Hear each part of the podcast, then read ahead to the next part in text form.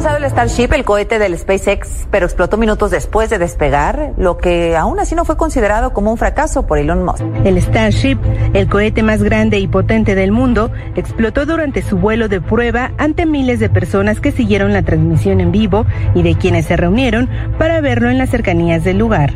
El lanzamiento se llevó a cabo desde una plataforma en Boca China, Texas. La nave explotó cuatro minutos después del despegue. Debía separarse de la primera fase del cohete Super Heavy, pero no ocurrió. Además, cinco motores fallaron. Todos celebraron menos Elon Musk.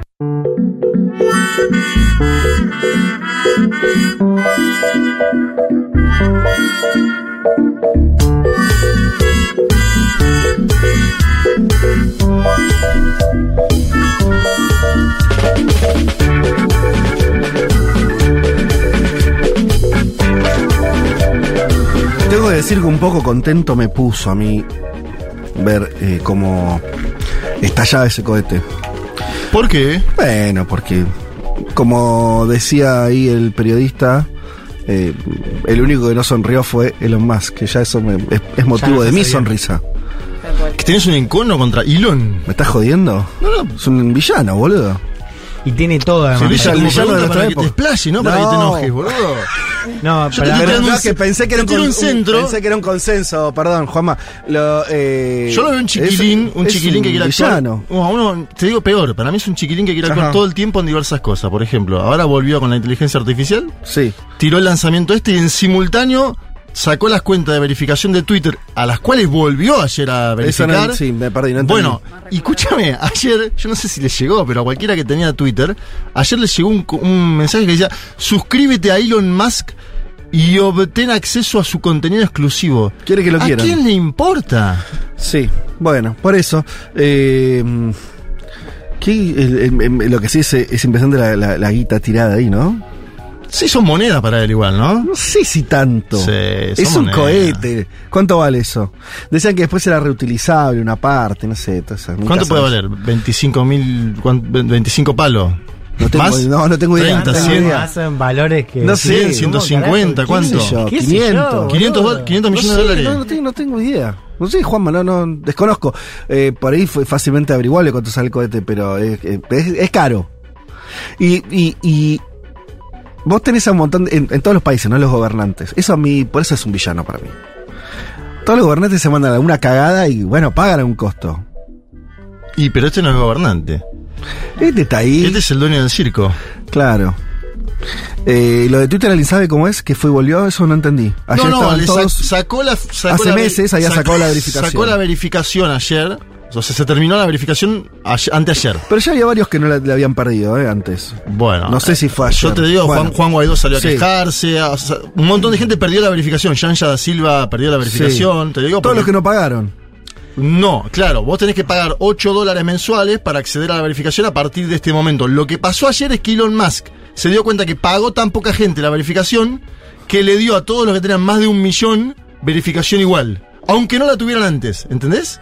El tipo fue para atrás, tiró una alberteada. Sí, sí, sí, una regulada típica de, de Alberto. Ah, pero además hay, eh, o sea, estaba la otra verificación, la que era para eh, líderes de gobierno y eso, que había era como un tic, pero en vez de azul era gris. Sí. Sí. Eh, y nada, y ese creo que siguió todo normal, ¿no? No lo sé. Ya nadie está entendiendo. cuando, la, confuso. cuando la gente lo está entendiendo, te- hay un el- problema. Pero el tipo te pone aparte, para mí me sorprendió eso ayer a la noche, como co- eh, y suscríbete para conseguir contenido de Elon Musk, o sea, no quiero Un ver OnlyFans de Elon Musk. Claro, está por decir. Sí, sí, sí, Un. OnlyFans de A Elon un Musk. paso de... No sé si sería la persona más atractiva en ese sentido. Y bueno, pero qué sé yo, yo Y viste que la plata erotiza, el dinero. Es Claro. verdad.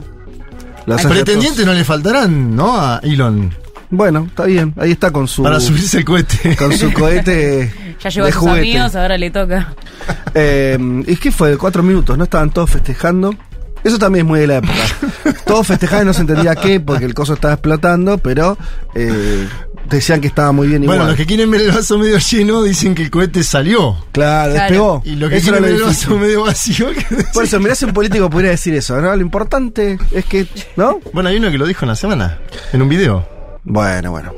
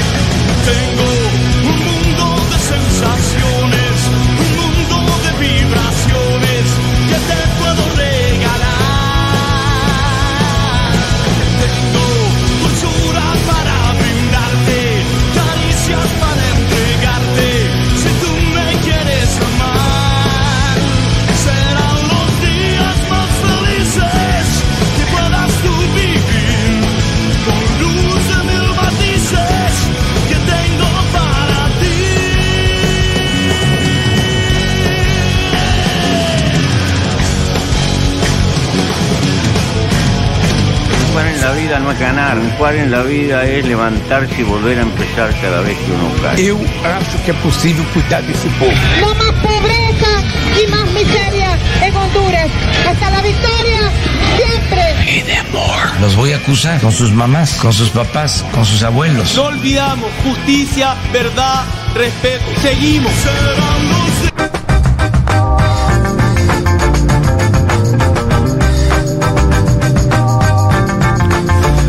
Muy buen domingo para todas y para todos. Hoy es 23 de abril del 2023. Casi una cosa con rima, aunque sea. Eh, y este es el programa 242. Una cosa medio capicúa hoy, ¿eh? Ayer fue el Día de la Tierra. El 22 de abril es el Día de la Tierra Ok. y es el día de mm, Cyclops, que no, Reciclops, que es el personaje de el hombre que recicla de Dwight de la serie de Office. Aquellos que la hayan visto lo van a recordar. Reciclops. Hoy viniste lleno de ¿Y ¿Qué, qué la efeméride esa que viene? Sí. Este banco, bro. No sé, estaba pensando 22 de abril, 23 de abril. Bien. Ayer fue el Día de la Qué Tierra. lindo Ah, The. Office. ¿Sabes que yo estoy viendo The Office eh, cada ¿Sí? unas noches? Como, viste, cuando me pasa a mí, que veo bastante pelis o series, me gusta, eh, hay un momento donde viste algo que es muy bueno, o sea, que tiene un peso específico, que te demanda como atención, no sé, digo, algo que te importa, y después pones algo que es, que en general son cosas que ya vi muchas veces, Seinfeld, The Office, Claro. que es un poquito... eh, para pasar el rato, porque ya lo viste, digo, porque, Y no, mí me pasa con The medio Office tele. que es una serie que nunca dejo de ver. O sea, la termino, termino una Ah, seguilla y vuelvo, claro, a empezar. Bueno, siendo lo nuestro. Eh, muchas cosas para hablar hoy, eh, por dónde empezar. eh, tenemos eh, noticias que vienen de Chile, así como tuvimos la noticia de la reducción de la jornada laboral, ahora tenemos una nacionalización del litio, una, la creación o el intento de creación de una empresa pública por parte del gobierno. Boric hizo una cadena nacional, ¿eh? anunciándolo, de eso vamos a estar hablando eh, en un ratito. Un gobierno que parece estar como por lo menos tomando cierto impulso en los últimos tiempos. Eh, también vamos a estar hablando, siguiendo en Latinoamérica, de la visita de Petro a Biden y algunas cosas que se dijeron en relación a Colombia, importantes ahí, en el marco de eh, también el gobierno de Petro con, con algunas iniciativas, algunas vienen saliendo, otras no tanto. Eh, vamos a estar hablando también de un ruido importante que está ocurriendo en Brasil en relación a el comienzo de la investigación de lo que fue el asalto a, a los poderes públicos, ese intento de golpe de Estado, eh, de insurrección este, bolsonarista, eh, sobre todo en, el Plan Alto, en el que es el lo que sería la Casa Rosada en Brasil, pero también el edificio donde funciona el Congreso y la Corte Suprema. Y vamos a estar contando también eh, lo que ocurrió. eh, Cierra hoy, cerró ayer la, la COP. eh, La COP cerró el viernes, fue Ah, el miércoles, viernes. jueves y viernes. Jueves, eso, miércoles, jueves y viernes. Ahí vamos a estar conversando de, de lo que ocurrió eh, en esa este, conferencia, ¿sí? De las partes del acuerdo de Escazú, eh, así se llama, y que obviamente tiene que ver con. eh, Sería el intento de empezar a defender en algún momento un poco el medio ambiente. Eh, vamos a estar también conversando eh, a través de una entrevista de lo que ocurre en Bolivia, ya estaremos profundizando en ese tema. Eh, vamos a estar eh, eh, también hablando, yéndonos a Europa y viendo lo que ocurrió, o de lo que está ocurriendo en relación a, a Francia como actor en el escenario europeo. ¿Por qué vamos a estar hablando de eso, Juan?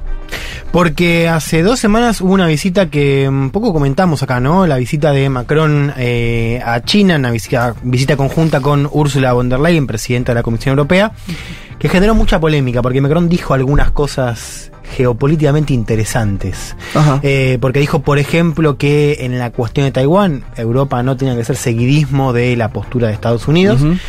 Y reiterando esta idea de la autonomía estratégica de Europa, esta idea de que Europa tiene que buscar una posición independiente a la disputa geopolítica entre Estados Unidos y China. Y que Francia es el único ahora que está medio en esa, ¿no? Sí, es una idea muy francesa también. Claro. De hecho, hoy lo vamos a explicar un poco más y hacer un poco de contexto. Allá de Gaulle un poco también hablaba de la Sí. posición de Francia en el mundo, porque recordemos, Francia dentro de Europa a nivel diplomático y militar es el último gran estado que queda, Claro. ¿no? Digo, porque Reino Unido hoy tiene una posición. Se fue. Claro, medio que ya fue. Se Eh, fue, digo, de la Unión ah, Europea. se fue también, claro. Básicamente. Ya fue. Cuando yo Sí. digo que quedó solo me refiero a eso, dentro de la Unión Europea, ¿no? Eh, Es verdad Sí. todo lo que sí que es una tradición francesa, pero digo, pienso en el gobierno de España y lo veo como con Claro. menos men- menos debate. Tal, por tal ejemplo. cual. Entonces, hoy nos vamos a meter un poco en esa Sí. polémica. ¿Por qué? Porque creo que es sintomática también, ¿no? Porque despertó mucho recelo por parte del ala republicana de Estados Unidos, por parte de Polonia y la parte este de Europa, que tiene una misión muy distinta a Macron. Y vamos a pensar un poco eso, ¿no? Un poco de qué queda de Europa en este concierto internacional muy atravesado por la guerra. Una guerra que hemos visto ha desnudado la dependencia, al menos en términos militares, de Europa con Estados Unidos, pero también le ha traído problemas. Le ha traído costos económicos a la ciudadanía desde Alemania, Europa, España, y vemos un lugar de Europa en el coinciden cada vez más reducido, ¿no? Parece que Europa está cada vez más a la cola de Estados Unidos. Bueno, Hoy vamos a pensar un poco eso a raíz de la polémica que generó Emmanuel Macron. Volvemos a la región y tenemos que el domingo que viene hay elecciones eh, trascendentales.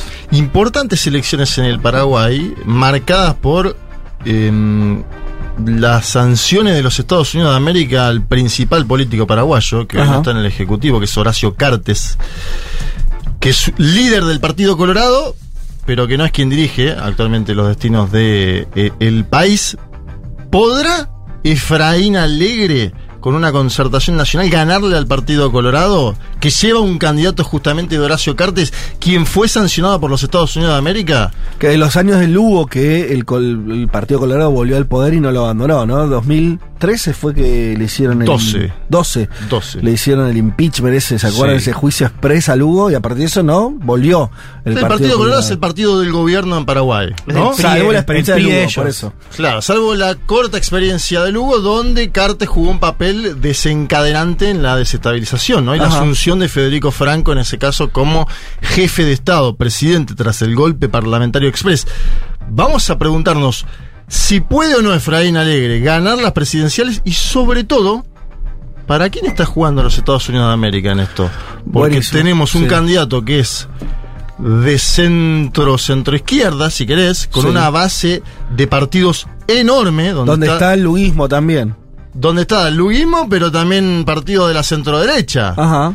Y por otro lado, las internas del Partido Colorado que lo han llevado a una desfinanciación casi completa, porque no puede tomar créditos. Te voy a explicar eso, que es algo increíble. El Partido Colorado, un partido de guita de Tarasca que la ponía en las elecciones, Sí. no puede poner carteles, básicamente. Mira. Vamos, es O sea, increíble. es una, una situación un poco eh, anómala. Anómala y de paso tenemos de Chapa un candidato outsider, Payo Cubas, que le ocupó el lugar a José Luis Félix Chilaver, que también se Ah. presenta. No, no, ¿sabes lo que es la, ¿sabes lo que es esta elección? Payo Cubas. Payo Cubas, ¿No paraguayo un Milei- Cubas. un Milei paraguayo. Sí, pero él dice que es eh, anarquista, antisistema. Me encanta.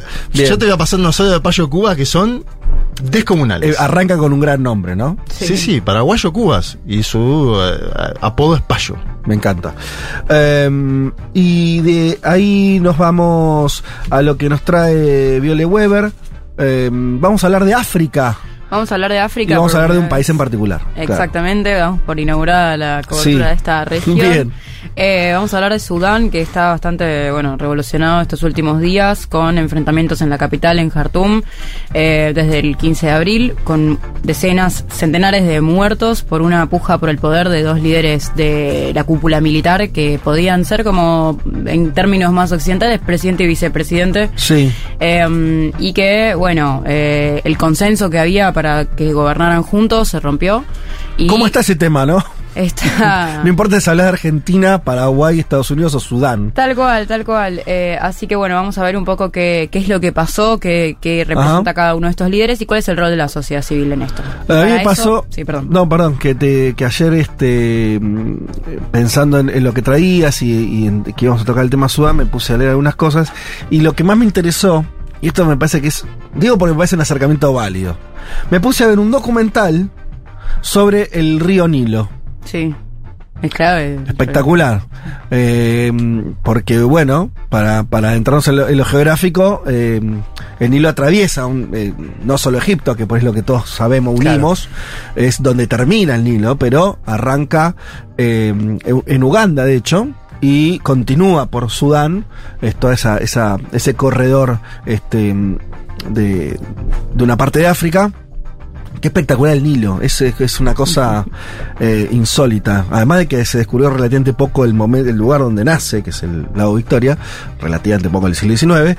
Eh, nada, toda la historia que, cómo se une lo geográfico y lo político en toda esa zona, desde los tiempos de- del Imperio Egipcio, me pareció espectacular. Así que me enganché viendo también cocodrilo. Nada, que es una- al final no, no aprendí nada de la interna de Sudán, que me la vas a explicar vos, pero el marco. No, pero- no pero hay un tema, hay un tema con Etiopía y, y el río Nilo. Ah, mirá. Y Sudán y Etiopía. y ¿Hay un conflicto? Sí, hay una puja por el control del río Nilo. Ah, mira. entre estos dos países, que también por eso Sudán se trabaja mucho con Egipto para controlar el crecimiento de Etiopía. Ah, mirá qué interesante. Bueno, eh, sigue siendo entonces ahí definitorio el hilo como lo fue en los tiempos de, este, de los faraones. Bueno, ese es un poco el menú, gente, que tenemos para el día de hoy. Espero que les guste. Eh, vamos a escuchar una canción y ya arrancamos con todo. Ah, sí, claro, bien, bien la productora apuntando, diciendo, ojo que te está faltando la consigna del día de hoy. ¿Cuál es la consigna del día de hoy? Hoy vamos a regalar un librazo, se lo van, van a querer jugar, pero muy en serio hoy. Eh, es muy visual. Algunos por ahí lo conocen, otros no. Eh, Capital Intelectual, el de Diplomatique, tienen eh, además una línea de, libros y sobre todo una línea de atlas.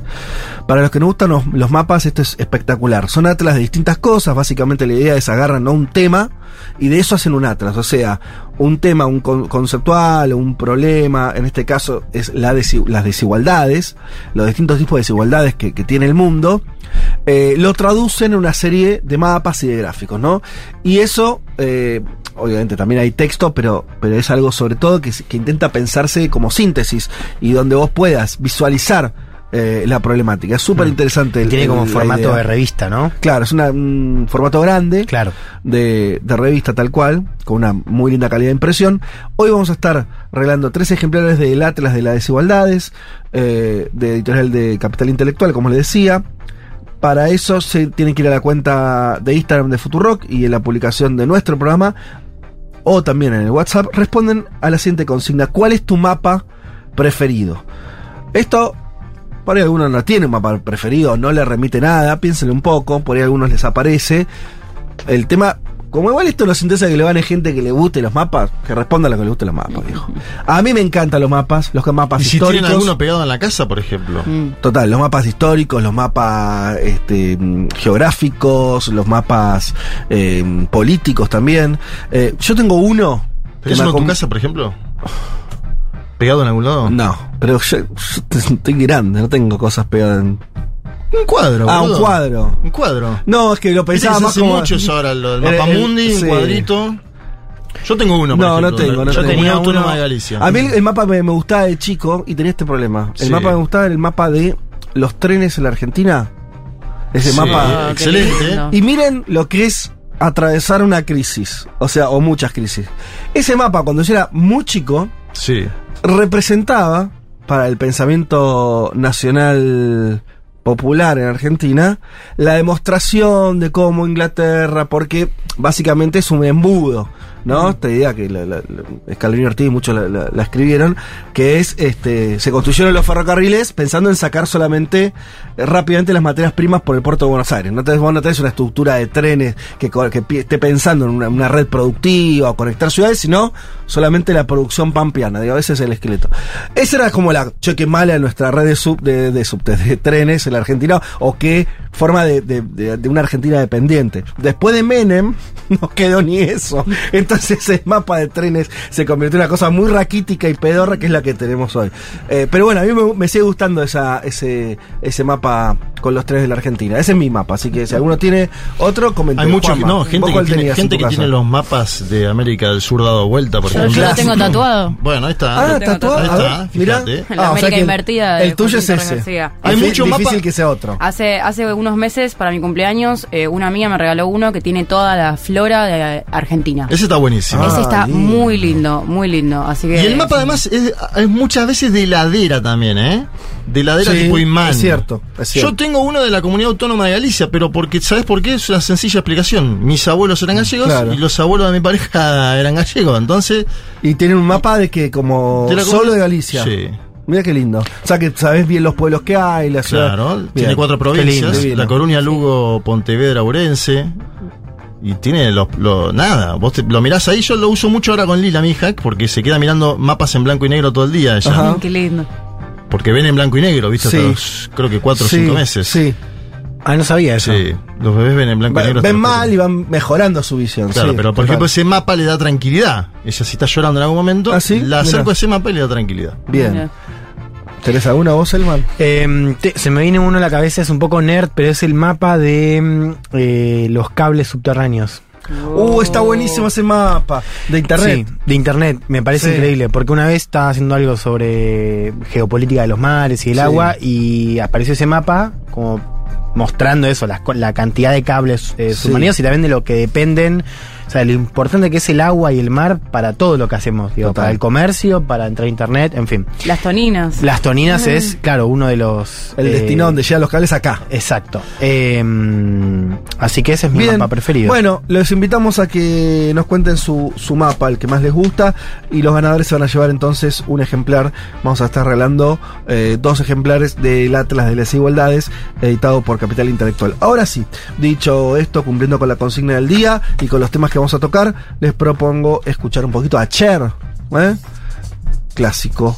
Ahí va. For What I Worth. There's something happening here. What it is ain't exactly clear. There's a man with a gun over there telling me I've got to beware. It's time we stop. Hey, what's that sound? Everybody look what's going down.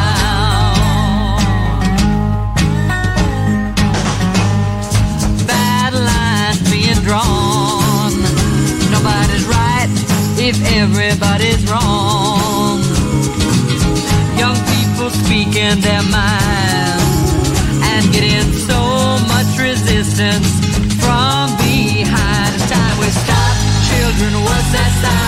Everybody look what's going down.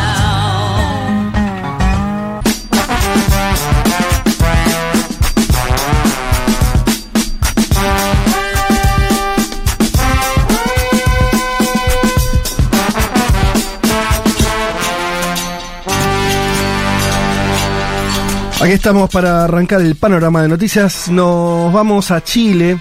Les comentaba, anuncio importante, Gabriel Boric, eh, a través de cadena nacional, además dándole una relevancia en lo que para mí es como una especie de relanzamiento del gobierno que está teniendo en los últimos tiempos, donde está combinando distintas iniciativas, decíamos, fue muy festejado por parte, obviamente, del gobierno, lo dijimos acá en la figura de Camila Vallejo, pero digamos, no, solo, obviamente, eh, que es eh, la reducción de la jornada laboral a las 40 horas, lo hemos tratado, la semana pasada lo tratamos, ¿no? Sí.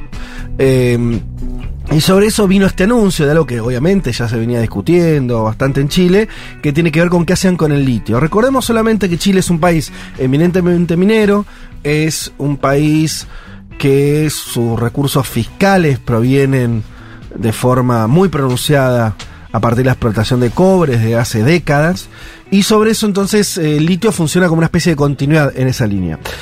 Eh, lo que anunció Boric es una estrategia nacional del litio, eh, dentro de la cual el punto más sensible, o uno de los más sensibles, tiene que ver con la creación de una empresa nacional de litio. ¿sí? Eh, y además se puso como objetivo convertir a Chile en el principal exportador del mundo. Hoy lo es Australia, pero Chile ranquea ahí, está segundo, creo. Segundo o tercero, no sé, porque también está por ahí China como un, eh, productor importante. La Argentina está cuarta, con un volumen mucho menor. Creo que Argentina exporta, produce barra exporta, creó un cuarto, un quinto de lo que lo hace Chile. Para tener idea de las dimensiones, en Chile ya es algo muy relevante, pero lo puede ser mucho más. Eh, ¿Quieren escuchar?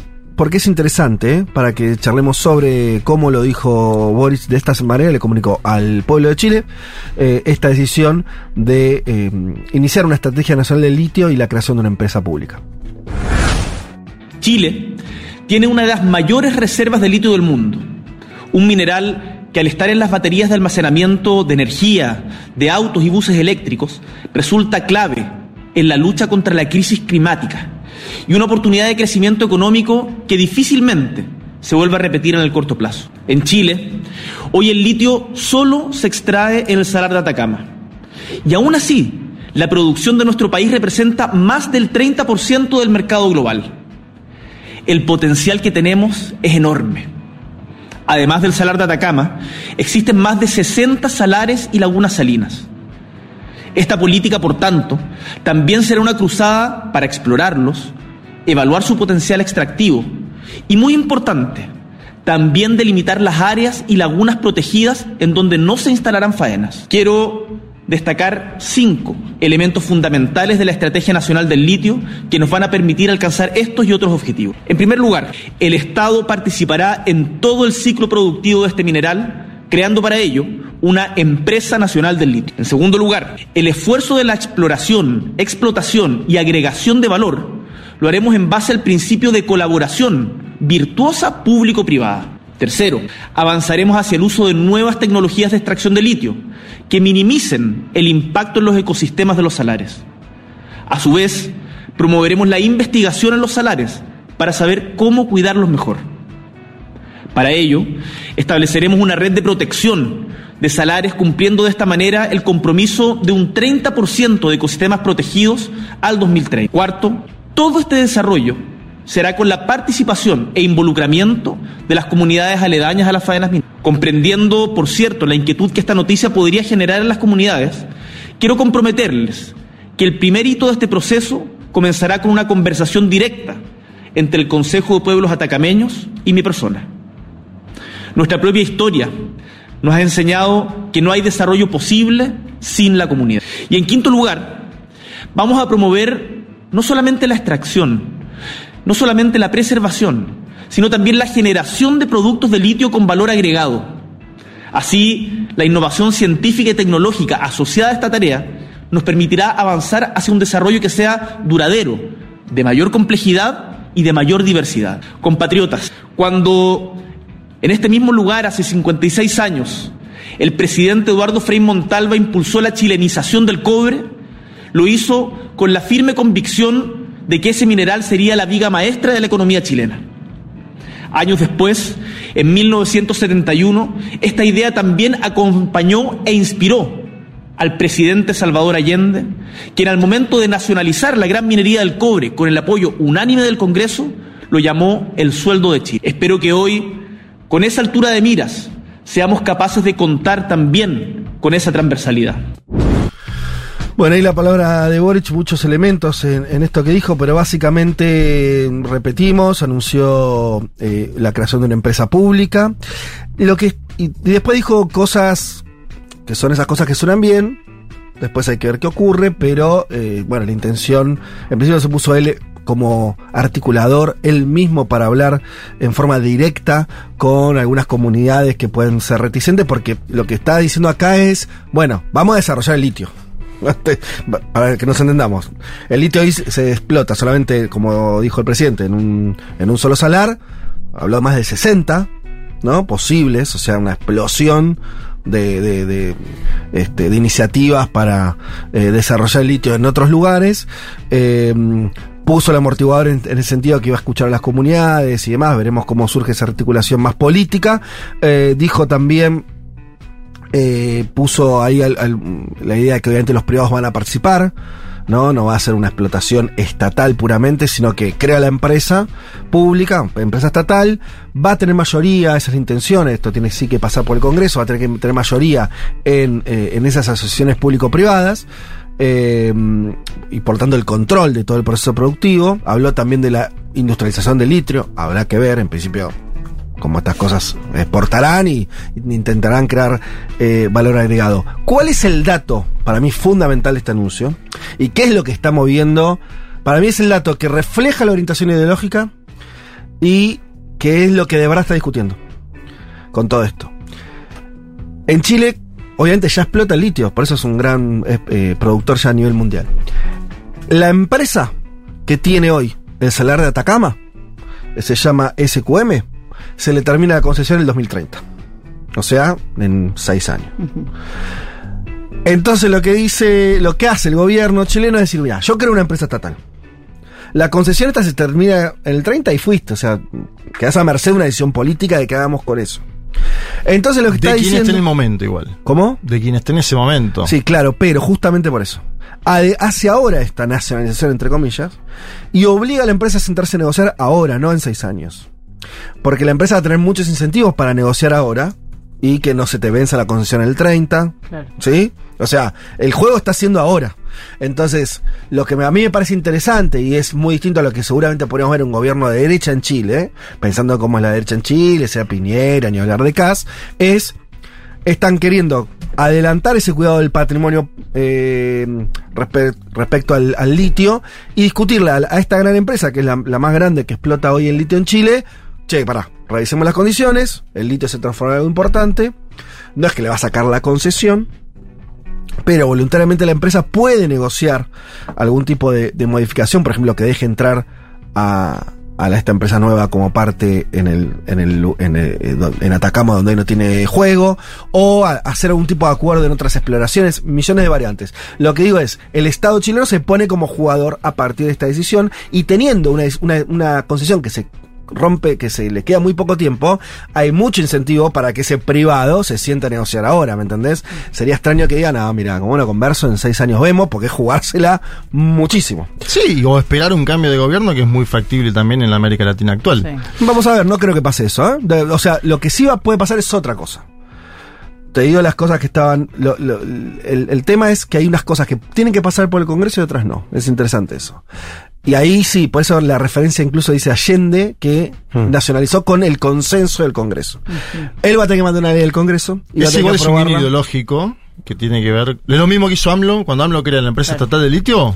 Habla de la nacionalización eléctrica de eh, Cárdenas. ¿sí? Claro, pero dice que fue Y con consenso. Lo que estoy diciendo es, Boris dice, ojo que Allende lo hizo con consenso, la oposición le votó Mm. la nacionalización. Lo que está queriendo decir acá es, che, esto es algo estructural de, de Chile. Y nosotros ya, exacto, nosotros Mm. ya tenemos un producto nacionalizado y es lo que le, el, el cobre, le pagó las cuentas a los milicos, a, a los gobiernos de centro izquierda, a todo el mundo. Entonces está diciendo lo mismo, ¿eh? Yo lo que entiendo acá es que está diciendo, ofreciendo una política de Sí, está jugando la interna, lo contábamos la semana pasada, que el juego en interna de los partidos de la oposición también, ¿no? Porque acá la, u- un diputado de la UDI, por ejemplo, salió a decir que este camino está equivocado. Eh, otro senador de Renovación Nacional dijo que le parece válido el camino act- actual que emprende Boric. Y yo pongo en consideración algo más. Ojo, la semana pasada dijimos, cuando fue las 40 horas, que tenía sentado al líder de los empresarios, a Mewes. ¿Te acordás que lo dijimos? Sí. Ricardo Mewes, líder de los empresarios. Lo saludó, lo felicitó. Mewes salió con los tapones de punta contra esto porque habla de una intervención estatal. Dice, no queda claro qué papel van a tener Bueno, los privados. Por eso te digo que, es- que para mí lo que es interesante es que está marcando un rumbo ideológico acá, tal vez como no lo marcó antes. Sí. No es un rumbo ideológico que no tenga un antecedente muy importante en Chile. Es como hablar de IPF en Argentina. Claro. ¿sí?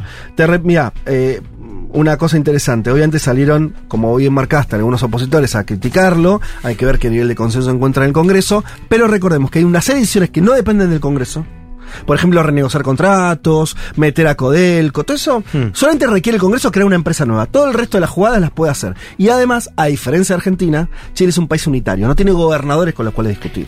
Es una una prerrogativa de la casa, de- de- del Palacio de la Moneda, ¿sí? El que se hace con los recursos Sí, naturales. lo mismo en México, ¿no? Eh, claro, en México el litio, la- Pero en Argentina, digo, es una gran diferencia porque a veces se reclama alegremente. ¿no? Sí, Digo, sí, que nacionalice a Alberto y no lo puede hacer, no es parte de sus potestades. Nacionalizar a Gerardo Morales. Sí. Es verdad que no lo puede hacer de manera historia. directa, pero por otro lado es el segundo país del Triángulo del Litio en nacionalizar porque ven una oportunidad y una, y una manera de crecer de manera descomunal y Argentina, sos un fracasado, todos nacionalizan el litio menos vos. Exactamente.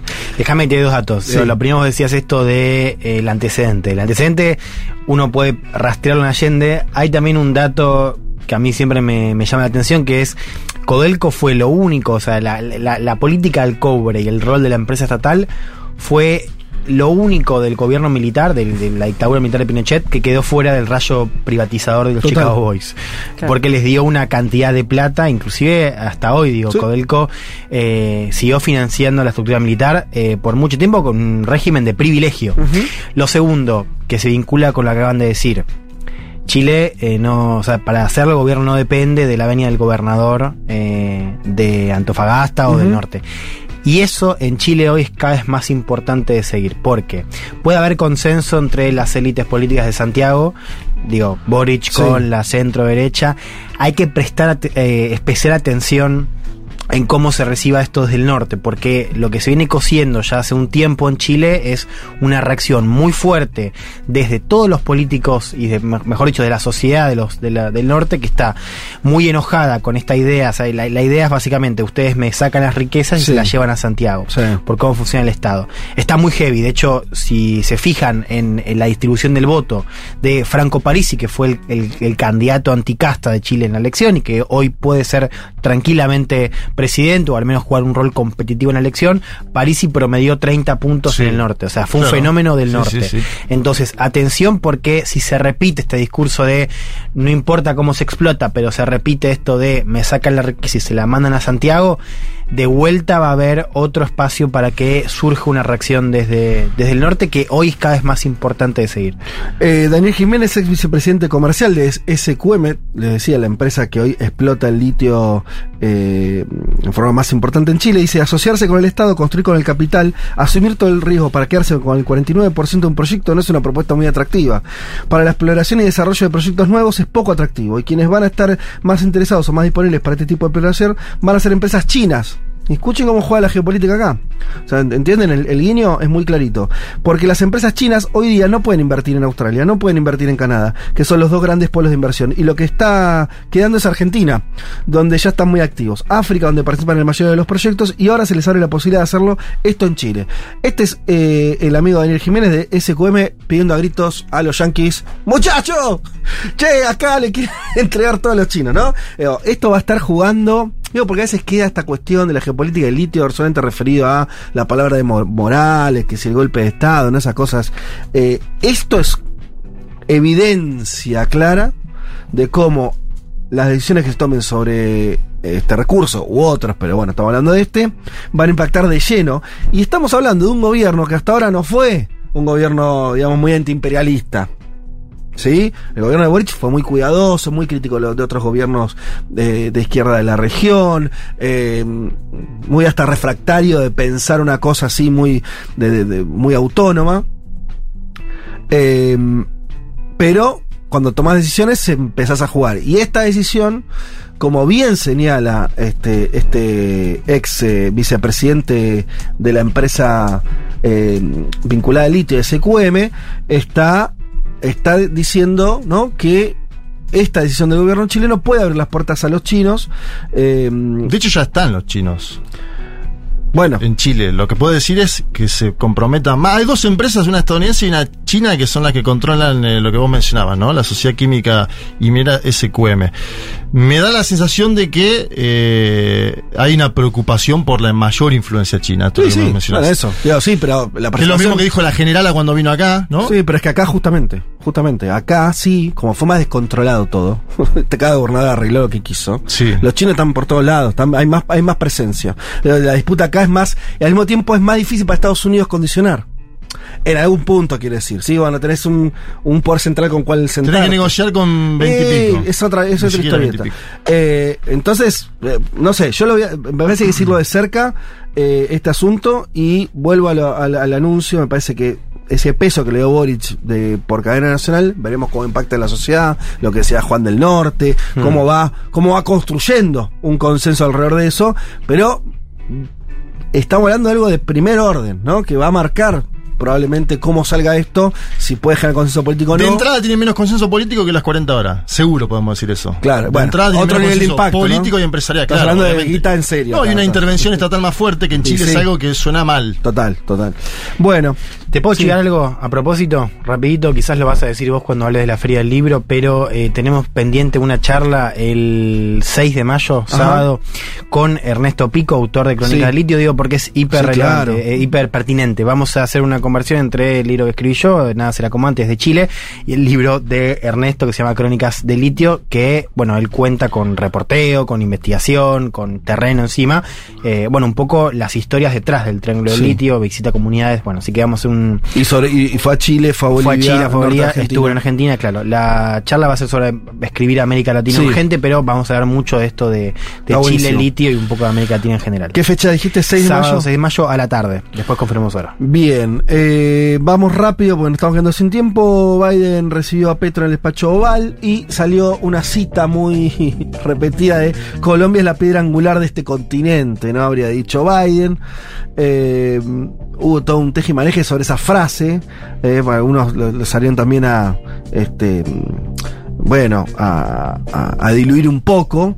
Eh, pero bueno, básicamente eh, la idea de que Colombia, y, eso es lógico, es durante muchos años fue muy importante para, para Estados Unidos, para la, política de Estados Unidos frente a la región, porque simplificando, y esto es lo que hacen, históricamente hicieron los yanquis con, con nuestra región, a todo esto vi el otro día, no, ayer, estaba viendo una serie de, mm, de, de entrevistas. eh, por otros temas a, a congresistas norteamericanos. Es impresionante todos usan de forma natural lo del patio trasero.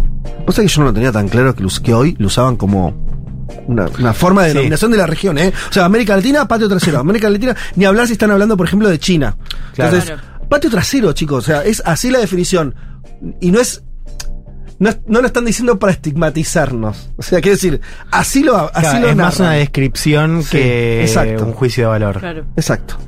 Así de naturalizados. tiene- esto es interesante porque Sí. algunas cosas eh, eh, eh, No. aclara. eso, bueno, ¿no? eh, recuerdo a John Bolton, Sí. ex consejero de Seguridad Nacional de Trump, él decía que hay que recuperar la doctrina Monroe, que Claro, es América para los lo americanos. dicho. Y así, digo, Lo dijo. Dicho. Sí, sí, pero yo te estoy hablando demócratas, olvídate la barrera Sí, sí, sí. Trump, eh, ¿no? o sea, el que sea te habla en esos términos eh, ligeramente. Bien, eh, decíamos entonces, reunión de Biden y Petro, eh, una promesa de inversión de 500 millones de dólares para el Fondo Amazonía, porque hablaron de la cuestión ambiental, eh, y, eh, y hablaron también de la cuestión de, de las drogas, y ahí lo, que se empieza a cocinar un poco atrás de esto eh, es, bueno, por supuesto la situación de Venezuela, donde por parte de Biden y el gobierno de Estados Unidos también ven a Colombia como un articulador. De hecho, Colombia, desde que asumió Petro, tuvo una buena relación con Maduro, se encontraron cuatro o cinco veces ya.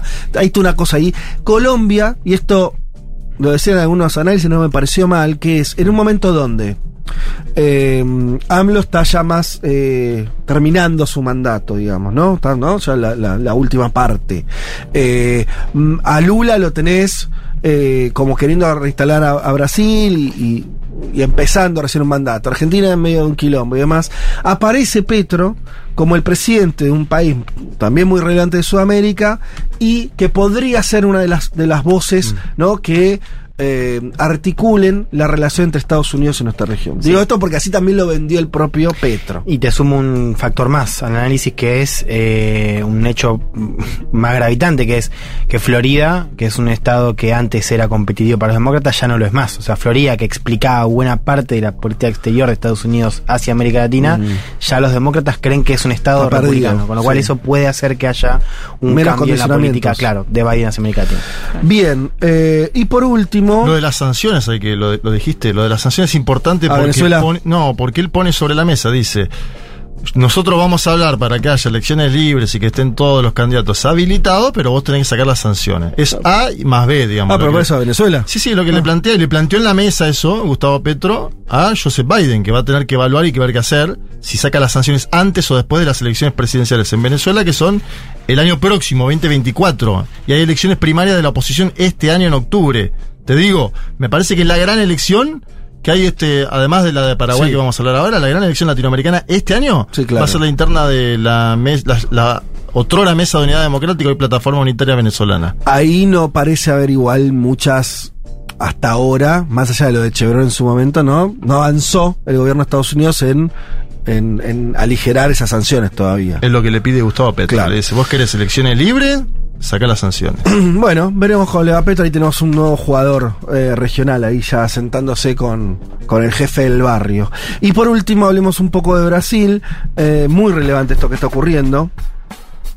Eh, la noticia es esta, el jefe de la seguridad institucional, sí, un militar, Marco Edson González Díaz, renunció a su cargo este miércoles después de que se divulgaran imágenes de ese famoso asalto que hablábamos en la apertura del 8 de enero, eh, donde a él más que repartiendo piñas en contra de los que están invadiendo el palacio presidencial o generando algún tipo de resistencia, se lo veía casi de amigote, ¿no? Abrió una puerta, conversaba con los que estaban ahí. Cuando se conocieron esas imágenes, bueno, inmediatamente él renunció, porque él debería estar en una función de defensa de, de, esa, de ese edificio, ese día caliente. Eh, ahora, eh, la crisis no termina ahí, porque primero esto destapó otra cuestión que es que distintos sectores le venían pidiendo al gobierno que libere las imágenes completas de las cámaras de seguridad ese día. El gobierno había hecho un editado. En ese editado no aparecía González, por ejemplo, ¿no? Eran solamente, bueno, los bolsonaristas rompiendo cosas y demás.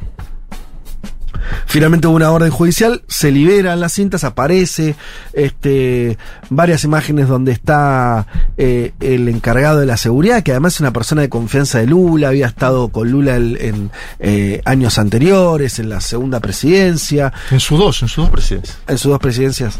Eh, este, y, y bueno, nada, entonces eso generó todo un, un problema porque por qué él tuvo esa actitud complaciente con los que estaban invadiendo eh, la, este, el edificio. Ahí hay dos lecturas posibles. O el tipo en realidad este, traicionó su cargo y su función y era un bolsonarista encubierto. O lo que quien quiere empezar a sostener la oposición es que una facilitación por parte del gobierno para decir, vengan, rompan todo, ¿no? Como eh, una forma después de, eh, de eso hacer un beneficio político.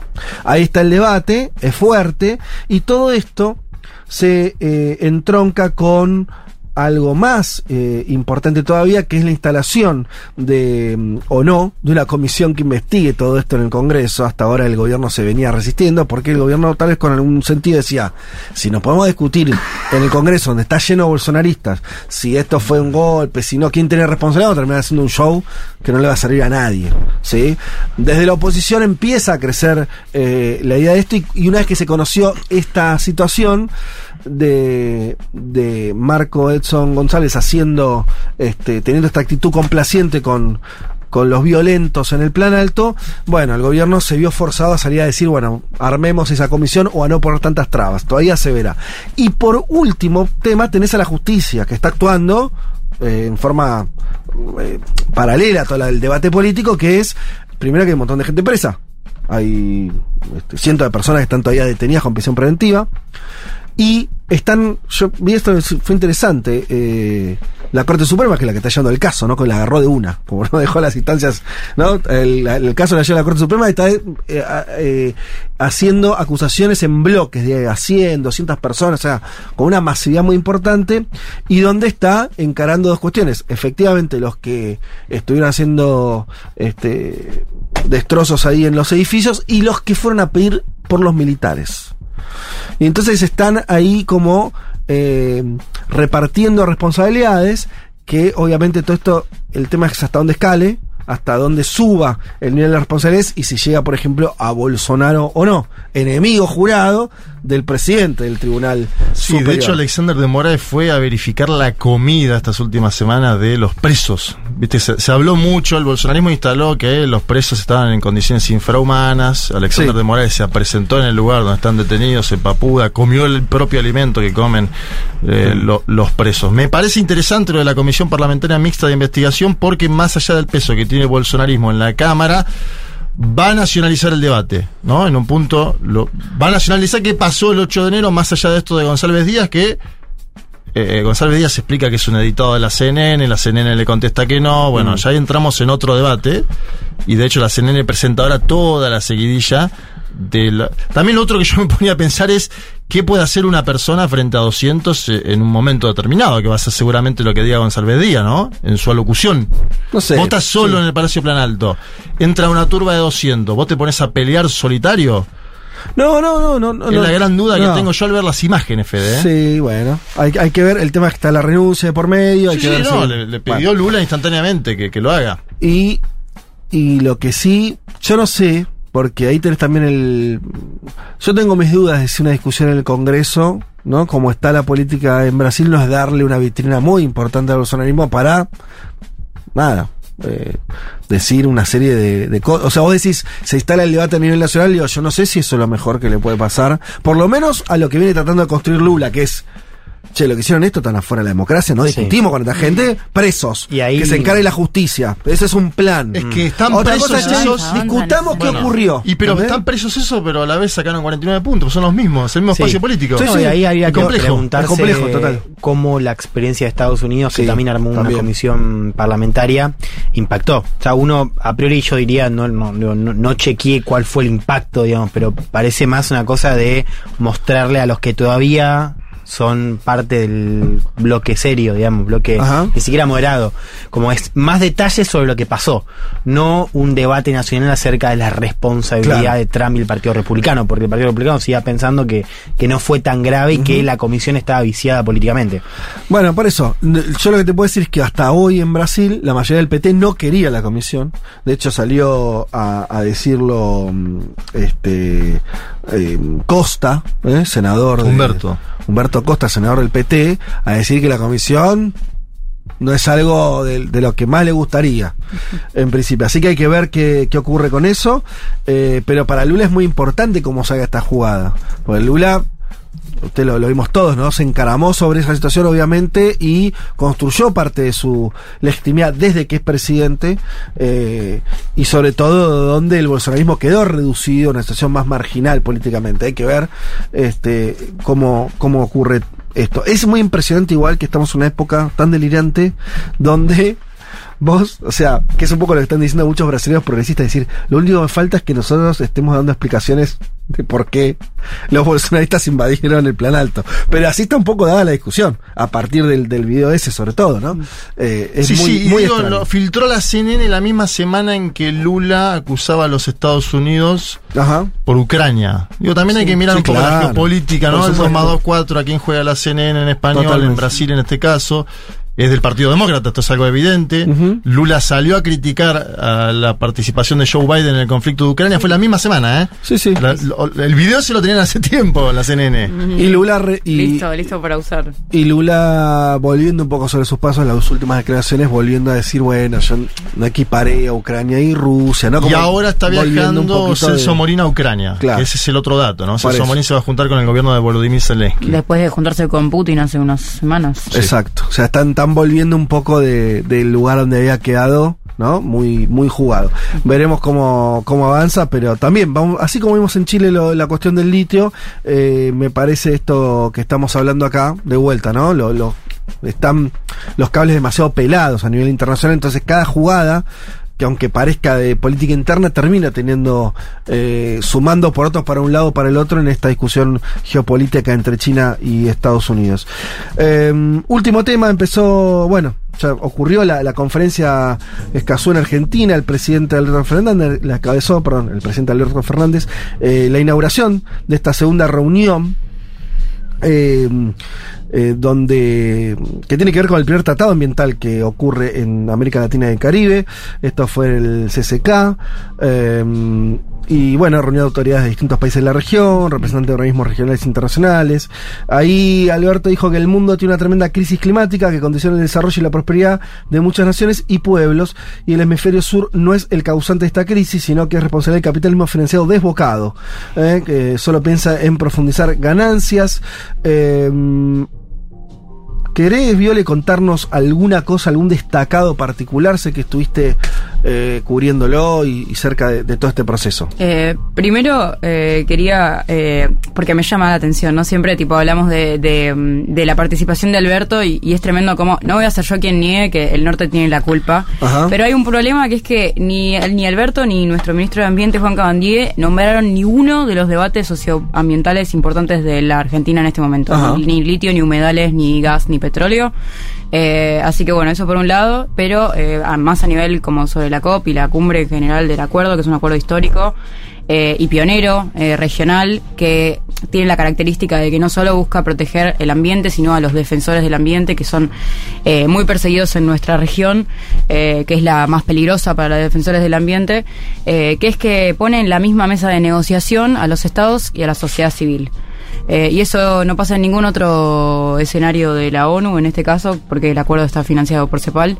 Eh, así que eso está bueno, es, es lindo ver eh, tanta representación indígena, aun cuando falta mucho para que eso sea realmente representativo de los pueblos de la región.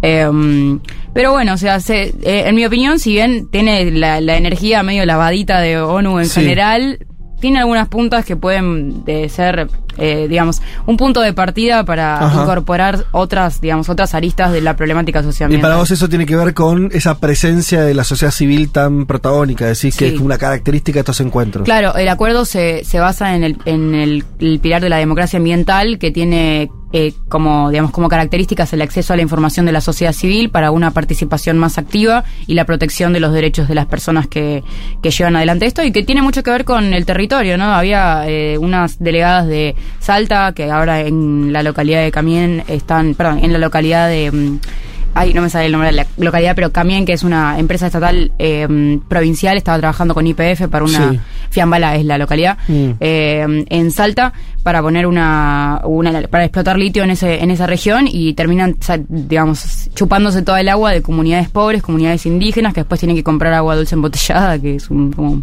es como un poco un ridículo. Sí, claro. Eh, entonces creo que bueno poner el foco en que las problemáticas ambientales son socioambientales y que en realidad eh, bueno eh, que digamos cuáles son las características de la explotación de estos de estos recursos sobre el territorio y sobre las poblaciones que están en esa línea de batalla digamos Una discusión que recién arranca en un punto, digo, está vinculado sobre todo a las nuevas economías, me refiero de vuelta al litio, nombraste al litio vos para Argentina, hablamos de también que la va a tener difícil Boric a la hora de esta articulación que va a querer hacer eh, con las comunidades o lo, lo que él expresó, ¿no? Sobre Exacto. todo, me parece que hay una idea ahí a fondo que los gobiernos también siempre fueron muy, muy malos en ese sentido, que es eh, no solamente escuchar la demanda ambiental pura, sino también que efectivamente en algún, momento se haga realidad que la gente que vive en esos lugares vea eh, su vida completamente mejorada. ¿No?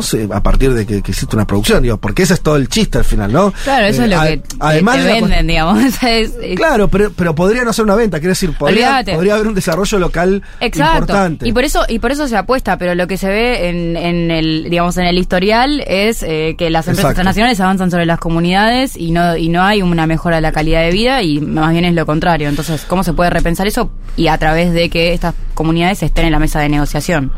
Muy bien, hasta aquí el programa de noticias, ya venimos. Un mundo de sensaciones. El programa que vio pasar a Boris Johnson, Janine Añez, Jair Bolsonaro, Pedro Castillo y una pandemia. Con Federico Vázquez, el poder terrenal es efímero. Un mundo de sensaciones es eterno. Futurock FM.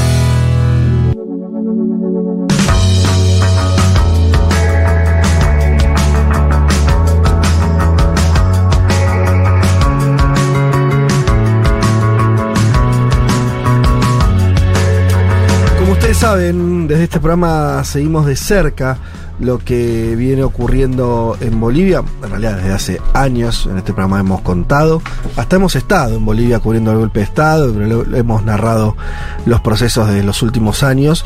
Eh, también el actual, que, este, encuentra, como pasa en otros países, incluyendo el nuestro, un debate muy importante también hacia adentro del oficialismo. Para hablar de todo eso, eh, estamos en comunicación con Adriana Salvatierra.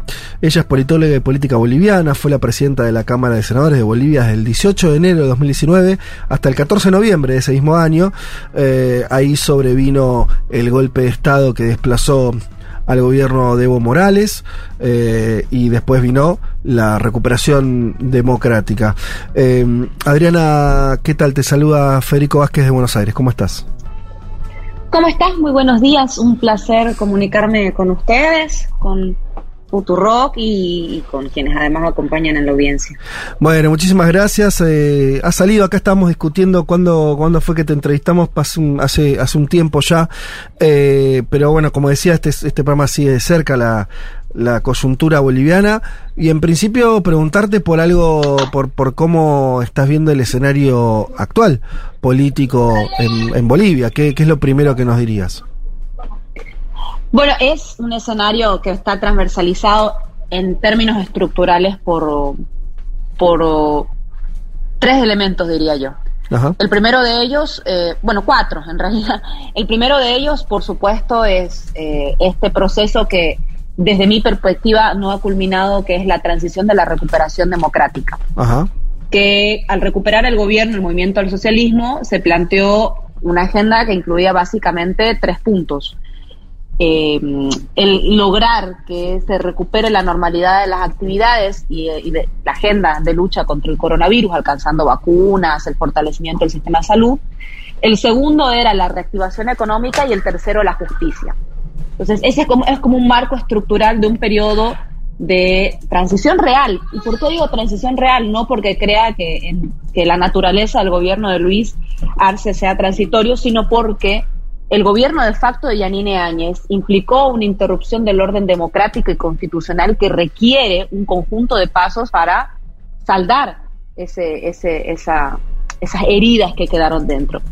Y eso implica eh, un proceso de memoria verde y justicia, como en cualquier quiebre democrático, como los que vivimos incluso eh, en el resto de América Latina durante la década de los 70 y los 80. El segundo tema que atraviesa nuestra agenda política está vinculado a, a- a la a- al, devenir de todo aquello, ¿no? Cómo, se, cómo se discute la, la, reactivación económica. Hoy estamos enfrentando eh, los conflictos que, que, emanan de un gobierno que destruyó las bases productivas del Estado, sumado a la crisis sanitaria y suma- sumado también a un contexto global en el cual hay pues, una seria contracción económica. El tercero es que hablar de justicia no solamente implica eh, justicia por, los, por las masacres de Sencate y Sacaba, sino una interpelación ciudadana a todo el sistema judicial boliviano, que se encuentra con una agenda de realización de elecciones judiciales que deberían ser este año para elegir a, los, a las máximas magistraturas del Tribunal Supremo de Justicia, del Agroambiental, del Consejo de la Magistratura y el Constitucional. Y finalmente, creo que otro punto también, por supuesto, son las discusiones internas que hay eh, dentro de nuestra estructura política y que son y que y que además van van marcando posiciones dentro de este contexto global, ¿no? Y mm, bueno, haciendo, Ahí, te, abro dos cuestiones de lo que por lo menos de acá entendemos que son los, los desafíos más importantes que tiene el actual gobierno de Arce. Por un lado, lo vos hablás de la interna, eh, política, el enfrentamiento cada vez más claro y notorio entre Evo Morales y Luis Arce, eh, y también un frente económico que se empieza a complicar, ¿no? Alguna, este, con eh, la reducción de las reservas que, de dólares que tienen hoy en el Banco Central y todo empieza a haber un, este, algunos nubarrones en ese sentido. ¿Esas dos cuestiones están vinculadas o, para decirlo más rápidamente, cuál es la esencia de esa disputa interna entre Evo y, Arce? ¿Es solamente una cuestión personal de dimisión de liderazgo o se está discutiendo otra cosa? Bueno, es que eh, dentro de la, discusión de los liderazgos también pues se encuentra la orientación del proyecto político, ¿no? Evo es una persona cuya naturaleza de acción política está vinculada permanentemente al cambio de las situaciones estructurales de eh, que han reproducido desigualdad a lo largo de nuestra historia en Bolivia. Evo es un agente de transformación constante. Y eh, yo siento que nuestro gobierno entiende que este no es un momento necesariamente de profundización de las transformaciones, sino de sentar las bases y reafirmar lo que hasta aquí habíamos conquistado y que se, se, interrumpió en el orden democrático. Es decir, recuperar más o menos la normalidad que antes existía hace el 2019. Perdón. Entonces, creo que eso expresa un poco también las tensiones internas. Por supuesto que también hay, hay, hay una cuestión de, electoral, no, no podemos eh, negar esa discusión eh, y que es propia también de, de, de la conducción política, estratégica, ideológica, de nuestro proyecto. Ahora, eso por supuesto que encuentra posiciones eh, que la hemos, la hemos escuchado incluso en las discusiones internas, en las actividades de nuestro propio partido, en el aniversario del MAS, donde eh, nuestro presidente da su mensaje de, de que progresivamente se, re- se reactiva la economía, se recupera la estabilidad y el crecimiento económico, y el, presi- el presidente de nuestro instrumento, Evo, manifiesta que hay elementos que todavía no, no necesariamente han tenido la reactivación que esperamos todos. Los niveles de inversión pública que son centrales para, para el modelo eh, y la inversión pública atada también a eh, la movilización de, de capitales eh, en, los, en, los, en las provincias, en los pueblos más alejados. Adriana, ¿cómo estás? Te saluda Juan Manuel Carg. Te hago una consulta particular sobre los dichos del ex vicepresidente Álvaro García Linera, un intelectual muy reconocido acá en la Argentina y en otros países, que hizo una serie de declaraciones públicas en las últimas semanas, le pidió a Evo Morales tejer la unidad como en tiempos pasados, lo cual denota que cree García Linera que Morales no está tejiendo la unidad ahora como en tiempos pasados y a la vez le pide a los ministros de Luis Arce Catacora parar los ataques al expresidente Morales. ¿Qué pensás de esas críticas puntuales y si efectivamente la discusión en torno al MAS pone en peligro el posible triunfo presidencial del año 2025 y un triunfo de la derecha, la derecha de Luis Fernando Camacho, de Janine Áñez? Eh, por supuesto que, a ver, ¿en qué medidas tien- tienen, tienen, tienen certeza la- los planteamientos de Álvaro? En la medida en que siempre el MAS ha realizado este ejercicio de no hablarle solamente a nuestra militancia, sino que nosotros hemos sido un proyecto que ha buscado eh, construir desde esto, de, también lo que, lo que discuten en Argentina, ¿no? Lo nacional popular, abrirnos a, a- a los debates que existen fuera de nuestra propia militancia y construir un proyecto que alcance la mayor cantidad de gente posible. Ese ejercicio siempre es necesario.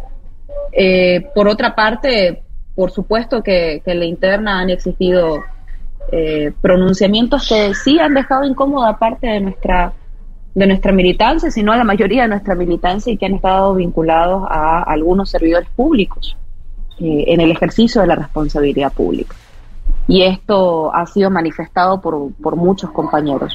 Yo espero de todas maneras que esto que son eh, escaramuzas eh, internas que, eh, que se han hecho públicas, de todas maneras sean puestas eh, de lado cuando nosotros empecemos ya a discutir seriamente el curso electoral de nuestro instrumento.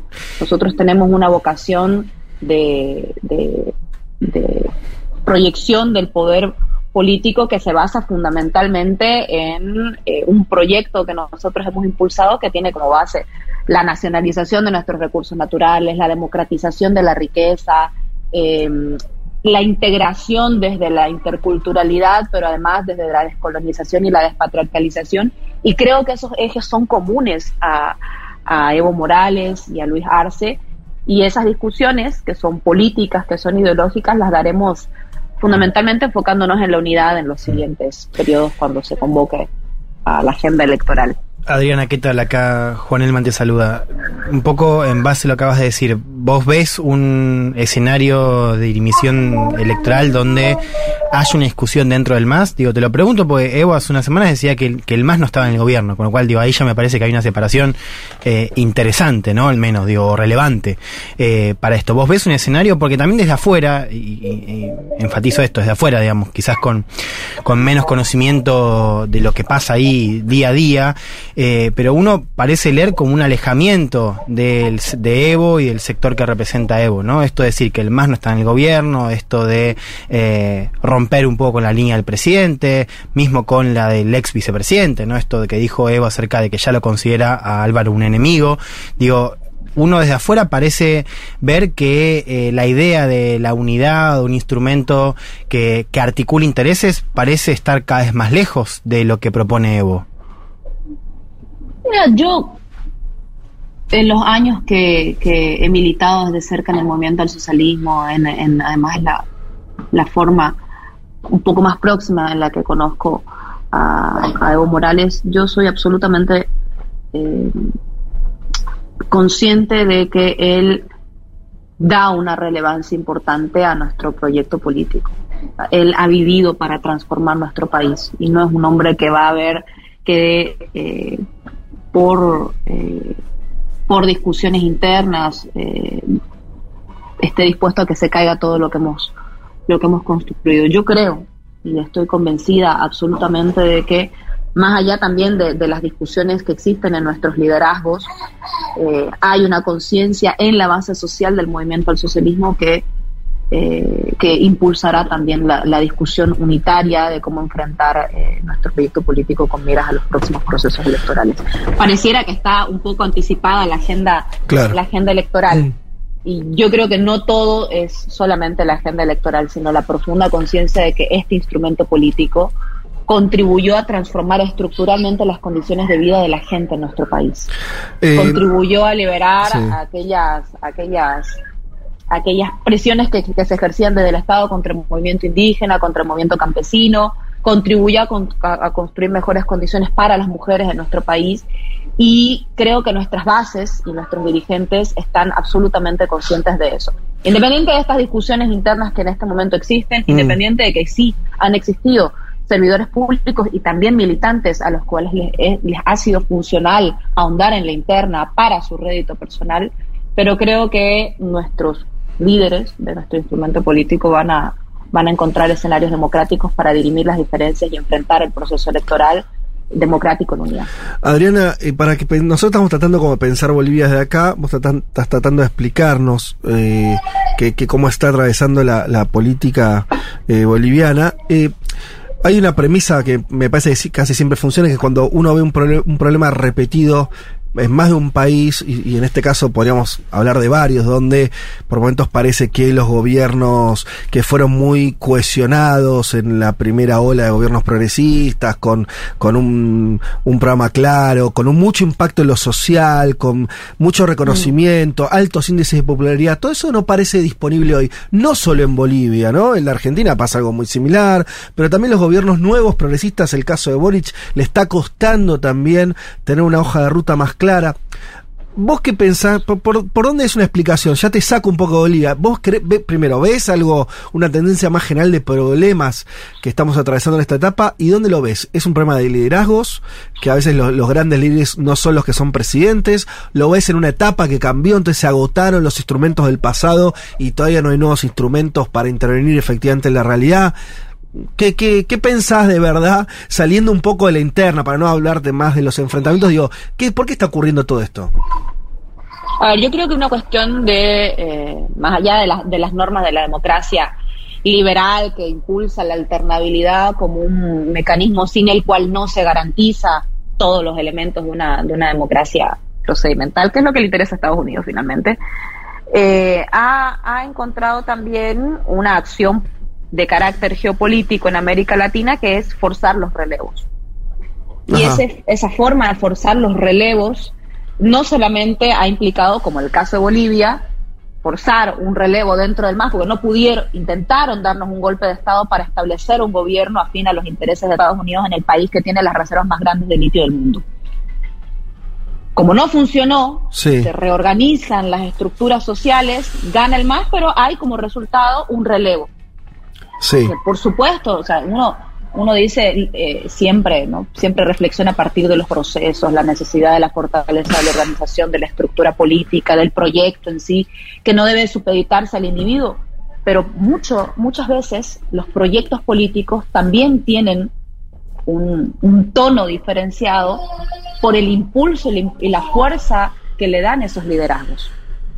O sea, es sin lugar a dudas eh, distinta la forma en la que enfrenta una crisis política eh, Lucho y Evo, como lo es Alberto y Cristina, como lo son eh, Nicolás y, Hugo Chávez. eh, por supuesto que hay un, un matiz diferente en, en el carácter que le imprime el líder eh, de, ese, de ese proyecto político y quien enfrenta también la responsabilidad del Estado.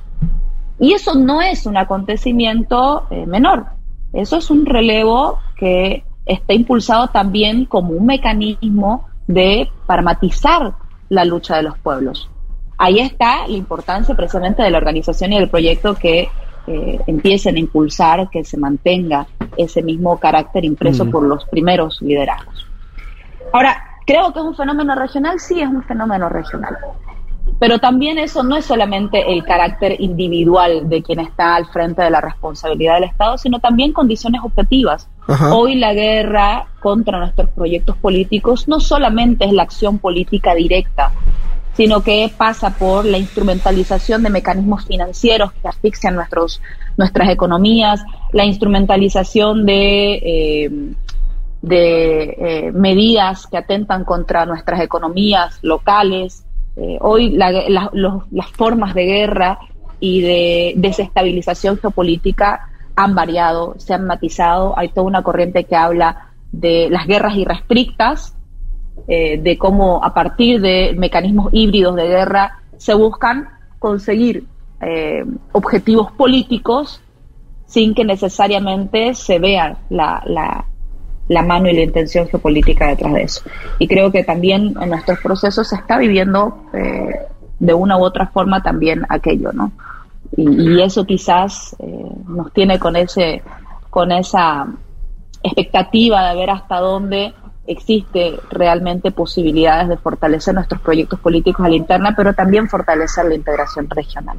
Estamos hablando con Adriana Salvatierra, ella es politóloga política boliviana y fue la presidenta de la Cámara de Senadores de Bolivia hasta el golpe de Estado en noviembre del 2019.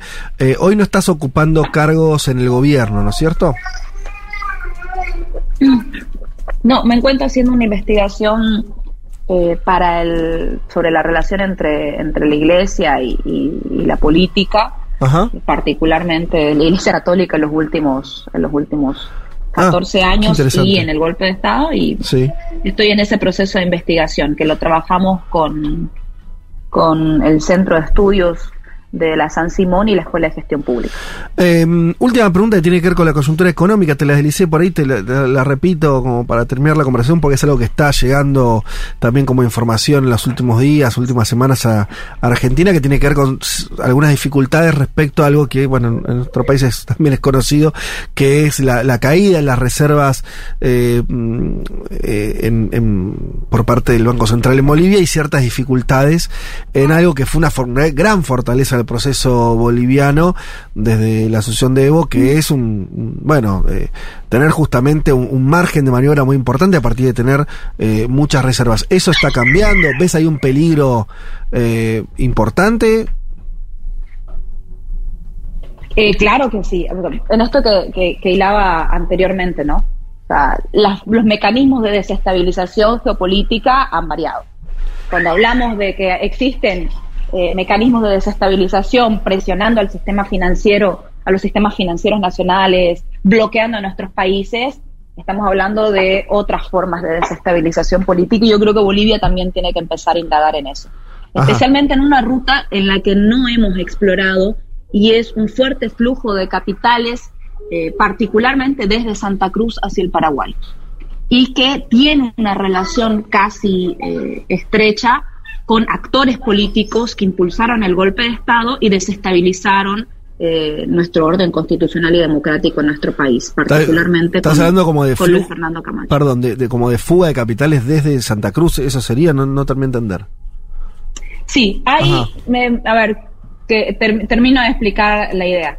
Yo creo que hay este, este, esta caída de las reservas Sí. internacionales, la ausencia de dólares, Sí. tiene un relato que, que superficialmente lo hiló Álvaro García, que fue decir, ¿cómo es posible que el 2022 tú tengas superávit, o sea, un superávit extraordinario de exportaciones, Sí. el más alto desde el 2014, Ajá. pero eso no tenga un correlato en el flujo de capitales y dólares en nuestro país. Eso quiere decir que los grandes exportadores, como pasa en otros países y creo que también pasa en Argentina, están sacando su plata. Ajá. Y eso es parte de la crisis económica. Ahora, ¿dónde están moviendo esos capitales? Hay impulsos formales para eh, afianzar que supuestamente no existen las condiciones dadas para la inversión en nuestro país Sí. y que por eso existiría una- un movimiento de capitales hacia el Paraguay. Eso hay que empezar a indagarlo, es una declaración que aún hago sin, sin, Sí. sin terminar de, de estudiarla, pero que es notoria y que se empieza a- movilizar y que tiene un vínculo político con actores que impulsaron la desestabilización del 2019. Bueno, interesante. Desde acá lo que se está viendo que tiene que ver con la baja en la producción de gas de los últimos años, ¿no? Que es bastante notoria en, en Bolivia, eso también viene ocurriendo.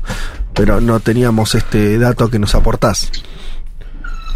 Sí, bueno, también existe, por supuesto, más que la, la, la baja de la producción, la necesidad de continuar también la exploración y Claro. una relación además con la importación que nosotros tenemos de combustibles, ¿no? De diésel y Claro. gasolina. Nosotros exportamos gas, pero no, no, Sí. pero importamos diésel y gasolina y eso, siendo subvencionado en nuestro país, implica un hueco económico importante que también tenemos que cubrir. Esas Pero, tensiones, sí. No, ¿Ah? sí, sí. No, no, decía que esas tensiones se parecen mucho también a las que vimos acá, digo, por eso también lo traíamos a cuento, esta cuestión de este, la, la balanza energética, eh, problemas con este con las reservas de, de- de- de dólares, pro- problemas que hasta hace un tiempo Bolivia no tenía y que ahora lo vemos este, bastante emparentado con lo que ocurre en, en Argentina. Eh, Adriana, te mandamos un saludo muy grande, agradecemos el tiempo que nos dedicaste y te estaremos llamando para seguir conversando sobre lo que ocurre en tu país. Gracias, un abrazo a todos allí y a quienes nos acompañaron en la transmisión. Un abrazo muy grande. Un mundo de sensaciones. Un programa hecho desde Occidente. Un poco en contra de Occidente. Y otro poco a favor de Occidente. Según Futurock FM.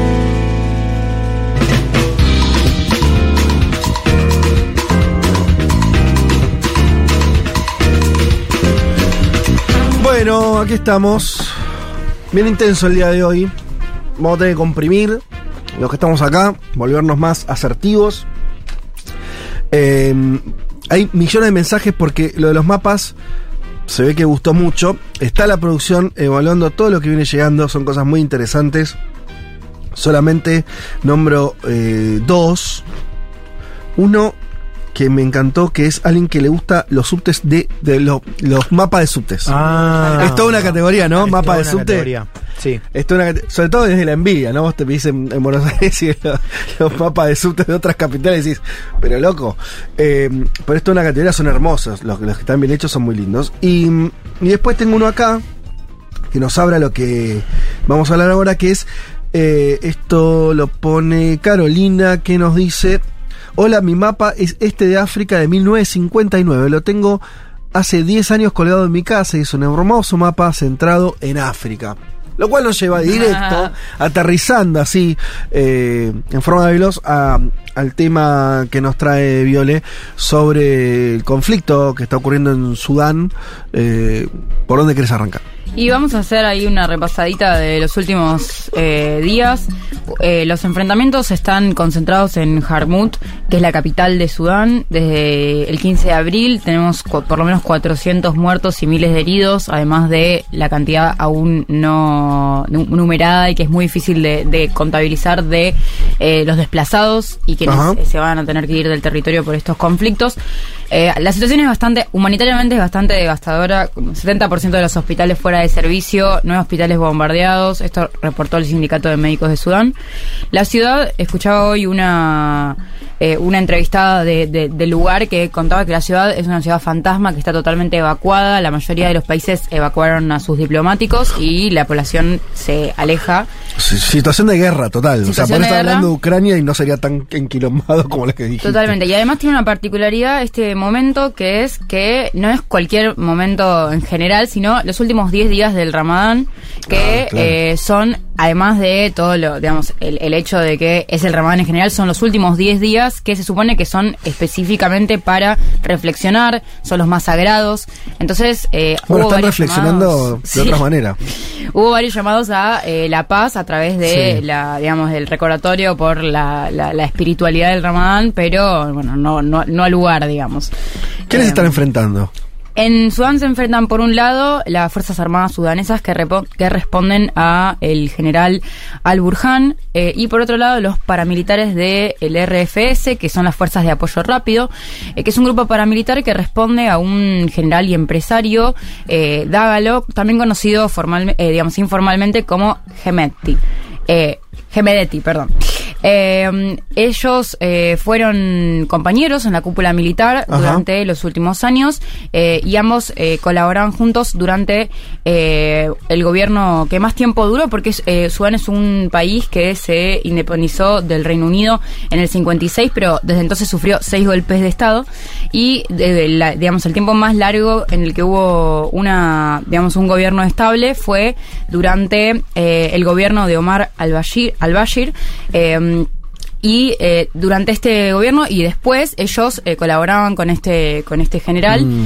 Eh, entonces tenemos más o menos una situación que es el, el vicepresidente que sería eh, Gemetti se eh, digamos se revela contra el presidente el, el primer hombre en una clásica puja de poder de palacio. Pero dentro del bloque militar. Dentro dentro del bloque militar, aunque las fuerzas, digamos, del RCF nunca se incorpora, digamos, formalmente al Claro. aparato estatal, sino que sigue siendo un grupo armado de, milicias. Sí, pero con decenas de miles, o sea, es casi un ejército paralelo, porque es un grupo Sí. paramilitar que tiene una cantidad de hombres suficiente para hacerle peso al ejército. Totalmente. De hecho, en un momento se, se cuestionaba si era mayor la fuerza que tenía a la del Ejército Nacional.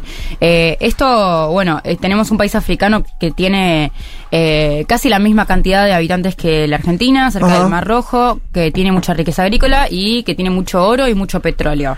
Ah, Eh, cuando dice agrícola eh, es así, ¿no? La mayor eh, cantidad de población vive en el campo y no en las ciudades. Esto es un dato ya a escala global extraño. Contracíclico. Claro, van quedando pocos países que, que puedan decir eso. Eh, y, y- y es muy marcado en Sudán. Bueno, en África estar la mayoría de esos países. Claro, también, y bueno, y esto lo decimos por- porque el mundo está muy globalizado y esto se ve muy muy claro eh, cuando observamos el PBI, por ejemplo, porque en, en Argentina, con 47 millones de habitantes, tenemos 487 miles de millones de dólares, mientras que Sudán tiene 48 millones de habitantes, pero tiene 186 miles de millones de dólares. Eso que nosotros estamos devaluados. ¿eh? Y eso que nosotros no estamos nada bien, o sea. Sí, eh, sí. Así que bueno, eh, se rompió el equilibrio este, entre estos dos eh, líderes políticos, eh, militares.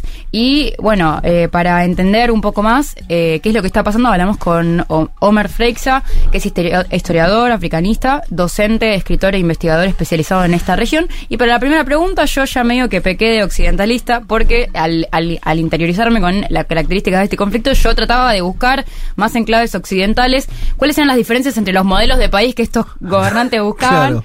Y entonces le preguntamos esto a Homer. A ver. Vamos a ver qué nos respondió.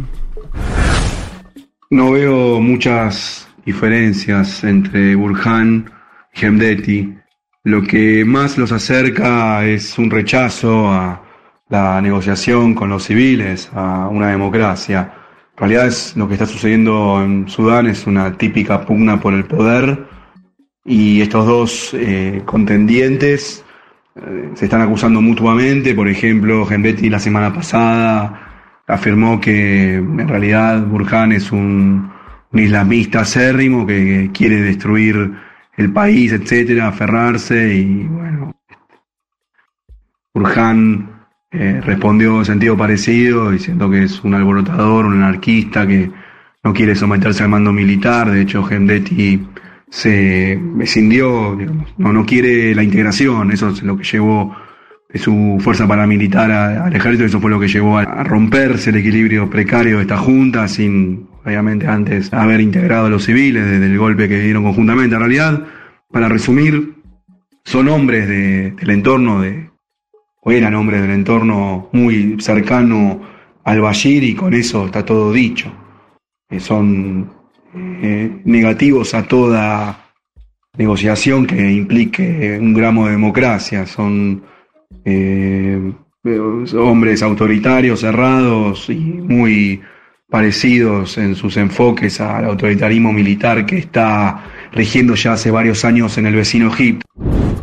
Hay muchas cosas muy interesantes. Chabones cagándose a tiros. Audios. Sí, chabones cagándose a tiros. Varones cagándose a Hay, tiros. hay uno- hay dos chavales cagándose a tiro a ver quién queda como presidente, básicamente. Eh, es- eso es eh, lo que yo empiezo, empiezo a entender ahora. También igual hay que entender que eh, Sudán es un país que estuvo muy marcado por la guerra contra el terror eh, y en este sentido también lo que hablábamos de su inserción en el mundo globalizado Ajá. como eh, país Perdón, una cosita antes. Hay una cuestión con la religión, que la deslizaste vos, y algo dijo Sí, él. a eso, a eso iba un poco. En, en el marco de la guerra contra el terror, eh, Sudán fue aislado porque eh, al-Bashir era, eh, estaba en la lista de los yanquis de terroristas. Ah, la guerra contra el terror decís que era de Bush. Claro, claro, la guerra Ah, contra el bien, terror de Estados bien. Unidos. Eh, entonces, en este sentido, hay un montón de eh, sanciones económicas Ajá. y, eh, bueno, eh, condenas contra Sí. los líderes de este país por un tema religioso, aunque igual parece como...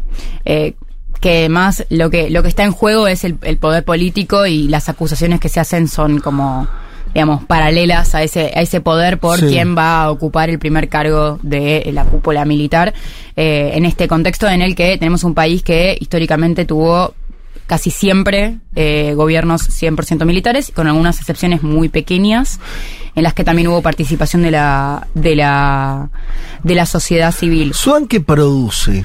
Tiene petróleo, ¿no? Sudán tiene petróleo, Sudán produce mm, eh, la ma- el mayor ingreso es eh, a través del oro, de los negocios con el oro, y ahí también están Ajá, muy relacionados. El, eh, el Gemeti controla las minas de oro de Darfur, que es la principal fuente de riqueza de este país. También tiene negocios en la industria del hierro, del acero, del transporte. Bien. Esos son los, eh, así, los, los bueno, y la, la cuestión agrícola.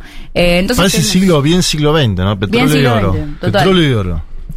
Eh, y de- bueno, y a partir de eso es como se van eh, consolidando los diferentes apoyos internacionales y nacionales que tienen cada uno de estos actores. Escuchemos también qué nos dijo Homer sobre este Dale. punto. Egipto es el gran aliado de Al-Burhan.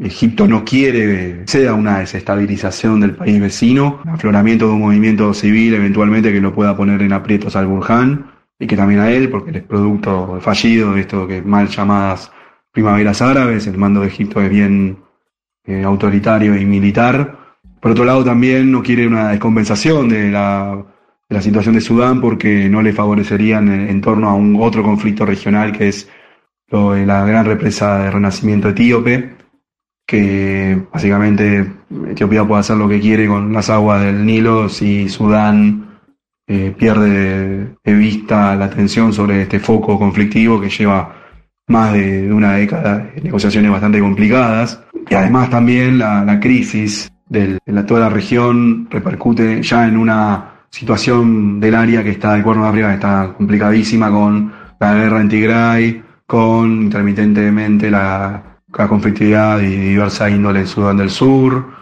eh, Somalia que también siempre está revuelta desde 1991 más que nada, y hay em, casi 50 millones de personas con, pedido de ayuda eh, hu- hu- humanitaria urgente. El otro gran poder que tal vez ayuda a Burhan es Estados Unidos, Y ahí siempre está eh, la intervención rusa, que la semana pasada la compañía paramilitar Wagner negó estar operando en Sudán, pero se dice que Hemeti tiene apoyo, apoyo ruso. Está bastante eh, ambiguo el rol de Rusia y falta información para delimitar si efectivamente Rusia es un actor, pero indudablemente eh, ahí hay una cuestión de, de fondo de- entre Rusia y Estados Unidos, pero no, no obstante no son marionetas los poderes locales, pero sí es muy importante la influencia extranjera. Te echó las bolas, Mar, ¿no? Un poco. Tanto quilombo es. No, hay un tono. Está muy Sí, bien, lo sí, explica ameno. Cansado, cansado. Lo explica menos, pero está un poco hinchado la bola. cansado Lo noto la- como. Él, él- él cuenta se tiene en que correr un continente más tranqui un rato y que vuelva a África después. Bueno, él cuenta en, en Twitter que siempre lo entrevistan cuando hay quilombo así y que nunca lo entrevistan para ver el satélite que mandó un país africano. Banco, Sí. banco eso, viste que te preguntan, che, loco, estalló un golpe de Estado de ciudad. Claro, nunca la llaman para También pasan otras Una cosas. También pasa buena. importa un carajo, flaco. Bueno, de hecho, África boludo y no viste, tenés es, huevo. es una región que viene creciendo muy fuerte. Algunos países, Sí. otros no. Es verdad eso. Sí, sí, bueno, la, la- la relación Vale para nosotros esa crítica, digo. Vamos a tener que. Está Total, bueno. algunas noticias Eso. buenas de las regiones. Sí, otras cosas que esté. sí. Exacto, bien. Bueno, pero avancemos. Eh, Total, y bueno, y la cuestión acá, lo interesante que, que contaba Homer es, eh, bueno, cómo las diferentes potencias regionales, digamos, hablando de Egipto, y internacionales con el rol de Estados Unidos, eh, y Rusia en este caso, y también con el rol de China, que porque Sudán pertenece China, a, la nueva, preguntar, sí. nu- a la nueva ruta de la seda, Ah. y bueno, estuvo ahí metiendo mucha, mucha guita en la construcción de terminales de contenedores, y además que eh, China está controlando el puerto de Sudán, el más importante, Ajá. que es una ubicación clave para el, el acceso al comercio internacional. O sea, tenemos mucha mediación de las potencias para el acceso de Sudán al mundo globalizado. En este sentido, también... eh, Pensamos eh, en cómo eh, eh, lo, lo que hablábamos recién con Juan, de cómo el, el, eh, el- las milicias de, eh, de- del RCF no terminan de incorporarse al Estado y también eh, se empiezan a delinear que además de estos dos actores que estamos repasando ahora que pelean entre sí, ambos se unen por la pelea contra la sociedad civil. Y eso es lo que está pasando ahora en el territorio, que, o sea, se están cagando a tiros entre ellos, pero de manera unificada cagan a tiros a los demás. Ah. Digamos, a la sociedad civil, a Lindo, los, sí. a los militantes. único, lograron la Claro, unidad. porque el golpe además aparece por eso. O sea, el golpe del Claro, 2021 aparece justamente porque había un cronograma, digamos, un esquema para compartir poder con más lugar civil después del golpe de 2019 o de las protestas que terminaron con el régimen de 2019. eh, y los militares dijeron, no, no, pará. O sea, cuando era el momento de dar poder, hicieron el golpe y gobiernan ellos, ¿no? Y ahora se matan entre ellos. Yo, Viole, te quería preguntar esto de eh, hacia dónde ves que camina esto, ¿no? Porque vos ves algún tipo de resolución del conflicto o vamos a un escenario donde tengamos esta suerte de guerra civil militar, digamos, ¿no? O sea, guerra civil dentro del bloque militar. Y está difícil ver soluciones o, o acuerdos pronto. Eh, lo más cerca de, una transición a una forma de vida más pacífica fue el acuerdo 2019 que recién mencionabas vos, cuando eh, aparece este el, el frente de partidos de fuerzas de libertad del cambio, que es eh, sociedad civil, de estudiantes, profesionales, trabajadores, y es un acuerdo que está muy esponsoreado por Estados Unidos y que se termina de acordar una una forma de gobierno que sea híbrida, digamos que tenga eh, parte, digamos, con la supervisión del comando de la cúpula militar, también tenga parte de, digamos, un, gobierno electo de la, de la sociedad civil, de civiles, eh, y, eh, y bueno, y eso se terminó de manera abrupta cuando en 2021 se hace un golpe a ese, a ese, digamos, a ese acuerdo y se, se desatan masivas movilizaciones que de todas maneras están digamos, son constantemente reprimidas y de manera, bueno, como sabe, como estamos viendo, altamente eh, violentas. En ese sentido también le preguntamos a Homer por este movimiento y cómo siguió el asunto eh, con, con el Frente Civil. Frente Civil, que son la, la unión de, estas agrupaciones diversas, podemos llamar la sociedad civil, están muy golpeadas. Desde el golpe que dio al Burján para llegar al poder el 25 de octubre de 2021, ahí el problema es que directamente la, la cúpula castrense marginó a todo acercamiento con la sociedad civil. Estas fuerzas democráticas han salido a manifestarse, digamos que Sudán se ha convertido en un baño de sangre, si no lo era antes, después de todo lo que sucedió, los 30 años de dictadura de Bashir, etcétera. Pero el movimiento de la sociedad civil está bastante golpeado desde que se lo ha marginado completamente. Además, todas esas protestas han dejado un reguero de muerte y de sangre cuya responsabilidad es básicamente parte de tanto del Burján, de toda la Junta, todo el Consejo de Transición, del Burján como de su segundo. Y más que nada, eh, Gendetti también tiene las manos tintas en sangre porque es uno de los grandes responsables de la de todo lo que es la represión y el genocidio en Darfur. Y ahí se está financiando con el oro algunas de las minas más importantes del país. Y eso también, la verdad que eh, refuerza todo el autoritarismo de esta cúpula. No, no, no hay ningún atisbo de democracia en esta. En lo que está pasando ahora en Sudán, no veo eh, ninguna esperanza para la democracia, lamentablemente, en lo que está sucediendo ahora en este país. Me gusta esto porque. Esperanzador el final, Sí, ¿no? sí. No, sobre todo, mira, es es un buen segmento para sentirse uno muy bien en el lugar donde vive, ¿no? Es como decís, bueno, salí esto, volvés a pensar interna de Alberto y Cristina y. Y no es tan grave. Nah, qué sé yo. Ni la inflación es grave, nada es Es, grave. cuando- es como cuando ves un precio muy alto y después ves uno más chico que igual es muy alto, pero te parece que es menos, menos caro. Y sí, y sí. Eh, así que bueno, creo que un poco ahí Bien. se contestaba la, la pregunta por cómo puede seguir el asunto. Eh, pero bueno, es, creo que un poco para, sí, digamos, para, para entenderlo, lo que, lo que estamos viendo es eh, una pelea entre dos líderes militares que Sí. formaron parte de la cúpula del gobierno de Sudán desde hace de- décadas y que eh, se pelean entre sí, pero tienen algo muy claro, que es que el modelo de país que, que ellos quieren y que ellos van a hacer todo lo posible, eh, digamos, por los medios pacíficos y no pacíficos, para, para asegurar. Es un es un gobierno eh, gobernado, un gobierno de, digamos, de cúpula militar eh, que, mm, que les permita mantener sus negocios y sus su, su manejo de la economía de Sudán a, a, digamos a merced de sus propios beneficios. Y, y bueno y, y, y- y se unen en la represión constante de la sociedad civil y de todos los intentos de eh, bueno repensar cómo hacer un gobierno en Sudán.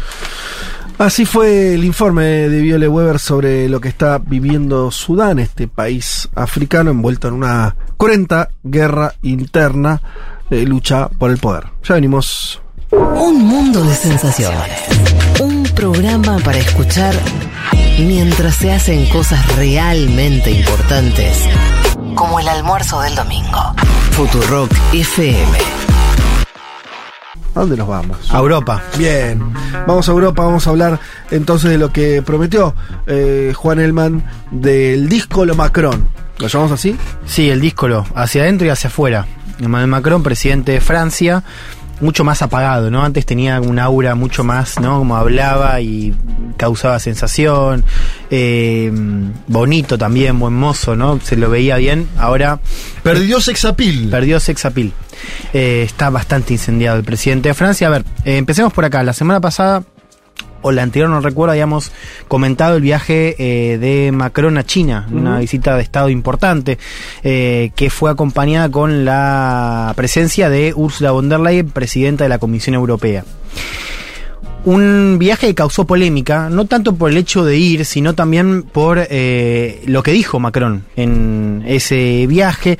Eh, entre otras cosas, habló antes de subirse a un avión, dio una entrevista antes de volver, eh, criticando un poco la idea de los europeos que quieren hacer seguidismo de la política de Washington, de Estados Unidos. ¿no? Habló de Taiwán, dijo, esto fue lo que más polémica generó, ¿no? Dijo, lo peor sería pensar que nosotros europeos deberíamos ser seguidistas con este tema y adaptarnos al ritmo americano y a una sobrereacción china, ¿no? Lo cual generó rápidamente reacción desde Estados Unidos, que acusó a Macron de estar minimizando la posible invasión de China a Taiwán, y desde Europa también generando reacciones. Eh, es interesante porque Macron siempre habla en general como embajador de Europa y siempre también hay una parte de Europa que dice, pará, no nuestro nombre, ¿no? Claro. Eh, ¿De qué vamos a hablar hoy? ¿Por qué me interesa traerlo? Porque vuelve a insistir sobre esta idea que hemos comentado acá y que con la guerra tiene eh, un capítulo destacado, que es esta promoción de la autonomía estratégica de Europa, ¿no? Dicho rápido, esta idea de que Europa tiene que adoptar una posición autónoma, independiente, en la disputa geopolítica entre Estados Unidos y China.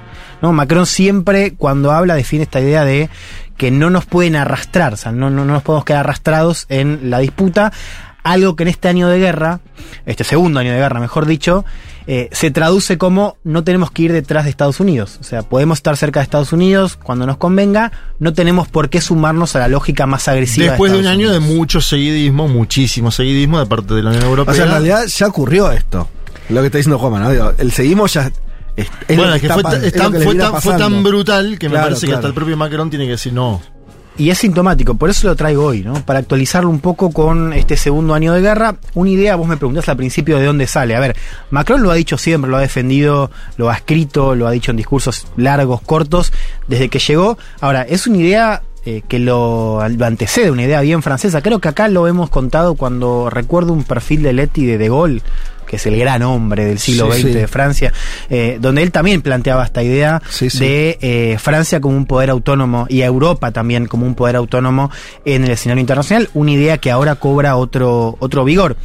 Digo, entendamos esto, eh, cuando nosotros discutimos sobre el rol de Europa y las diferencias de Europa, acá Francia, a diferencia de otros digo, poderes del este o poderes como el alemán, tiene algo que cuidar, algo que proteger que otros no tienen. O sea, es un poder militar que hoy no se equipara con ninguna otra cosa dentro de Europa eh, y con una diplomacia también bastante importante. Bueno, mismo en África acabamos de hablar, Francia tiene una presencia que otros estados de Europa no. Y vos decías, bueno, Reino Unido ya está fuera de la Unión Europea y ya está cumpliendo un rol mucho más cerca de, de Washington, ¿no? Sí. Por eso no es para Macron un ejemplo, ¿no? De lo que tiene que hacer eh, Europa. Habló también de una trampa, ¿no? Eh, o sea, fue bastante categórico con eh, el rumbo que está teniendo Europa en este escenario eh, internacional.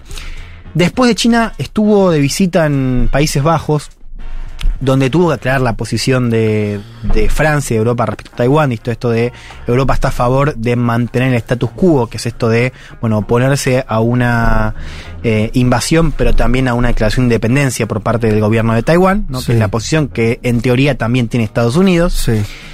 Y dio un discurso en La Haya, un discurso en un auditorio bastante solemne, donde volvió a insistir en esta idea. O sea, aclaró la cosa con Taiwán, pero vuelve a insistir en esta idea de que Europa tiene que tener un lugar autónomo en este concierto internacional.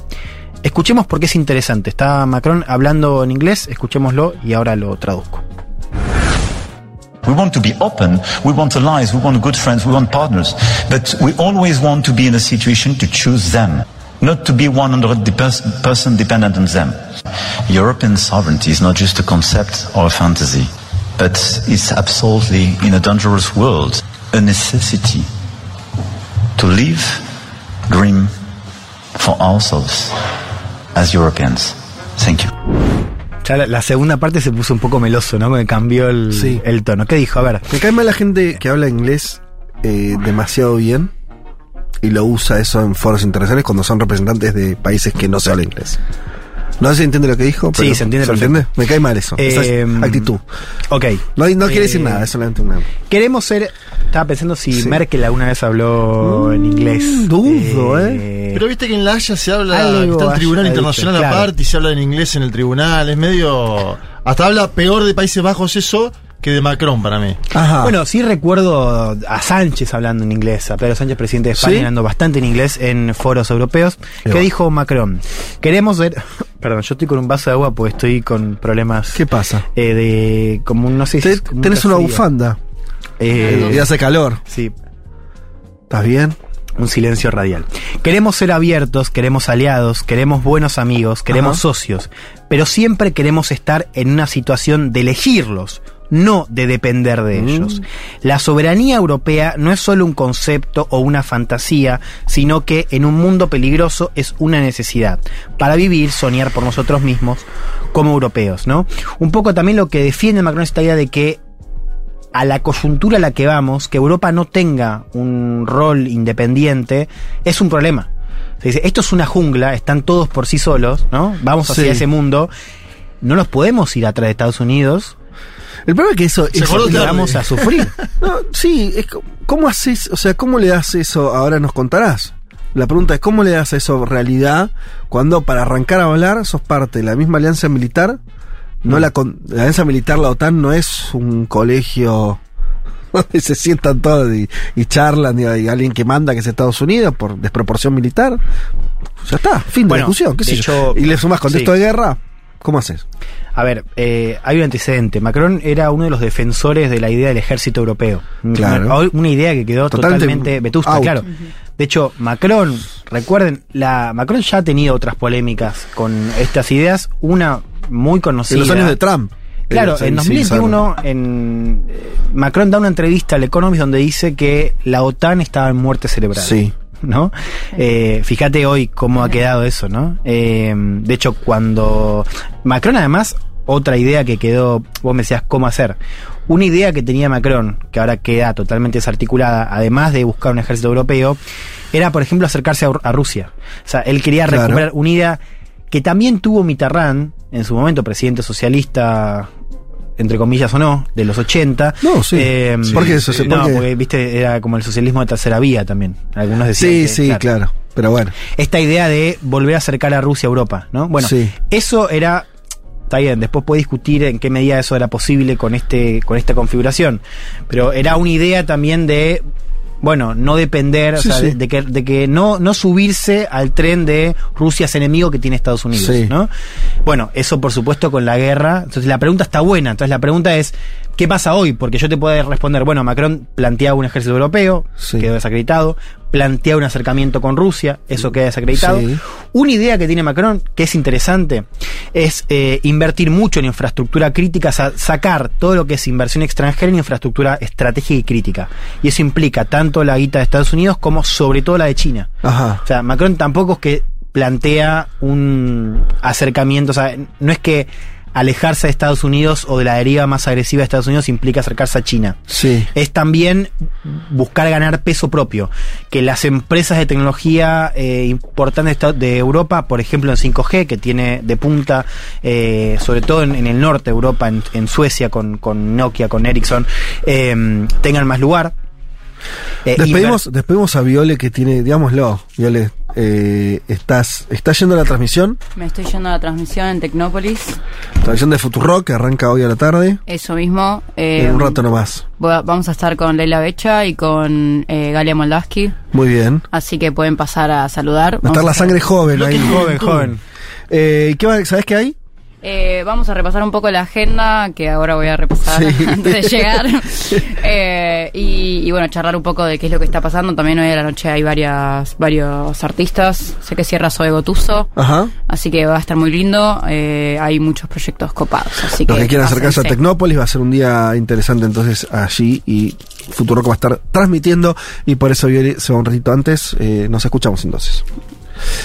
Sigamos nosotros. ¿Dónde hemos quedado? Ah, ideas. Bueno, No sé. esto de invertir Sí. en, en infraestructura crítica, eh, o sea, que las empresas de Europa también tengan un, un lugar más importante en discusiones eh, muy actuales y muy importantes, temas 5G, por ejemplo, ¿no? Eh, inteligencia artificial, o sea, como darle más lugar a las empresas europeas y no que estén siempre detrás de los proyectos y planes de Estados Unidos, ¿no? Esa podría ser una idea. Mm. Ahora, ¿por qué también resuena poco, no? Y ahí hay Sí. que entender un poco la reacción. Una reacción que es doble. Yo ahora no lo voy a pasar por un tema de tiempo, pero en ese mismo auditorio hubo una interrupción por parte de manifestantes Sí, que tremendo. entran. Tremendo scratch. a- Bueno, escuchémoslo un poquito. ¿Tenemos Dale. algo de tiempo? Escuchemos, eh, Macron estaba dando ese discurso a Europa y eh, le entran un grupo de manifestantes y, bueno, se arma una escena un poco caótica. La escuchamos. You delivered such strong messages not just for Europe, but for humanity and our common values. Hello. I think we lost something. Where is French democracy? Where did we lost it? Where did we lost it? I can I can answer this question if you if you give me some time.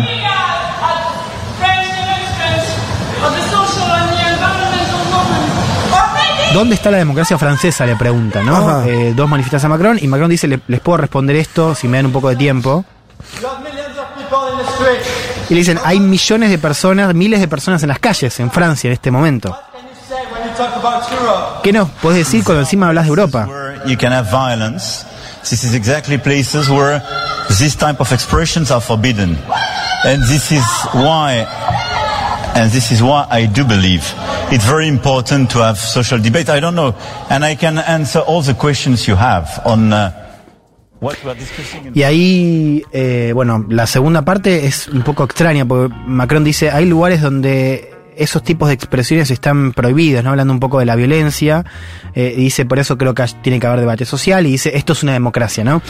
Digo, lo traigo porque es interesante, ¿no? Macron desplegando su visión sobre Europa cuando tenés a Francia estallada. Claro. Y un poco lo que le decían era eso, o sea, vos Sí. me hablas de Europa, o sea, de la democracia europea, porque Sí. también, a ver, la visión de Macron es qué tiene Europa para exportar.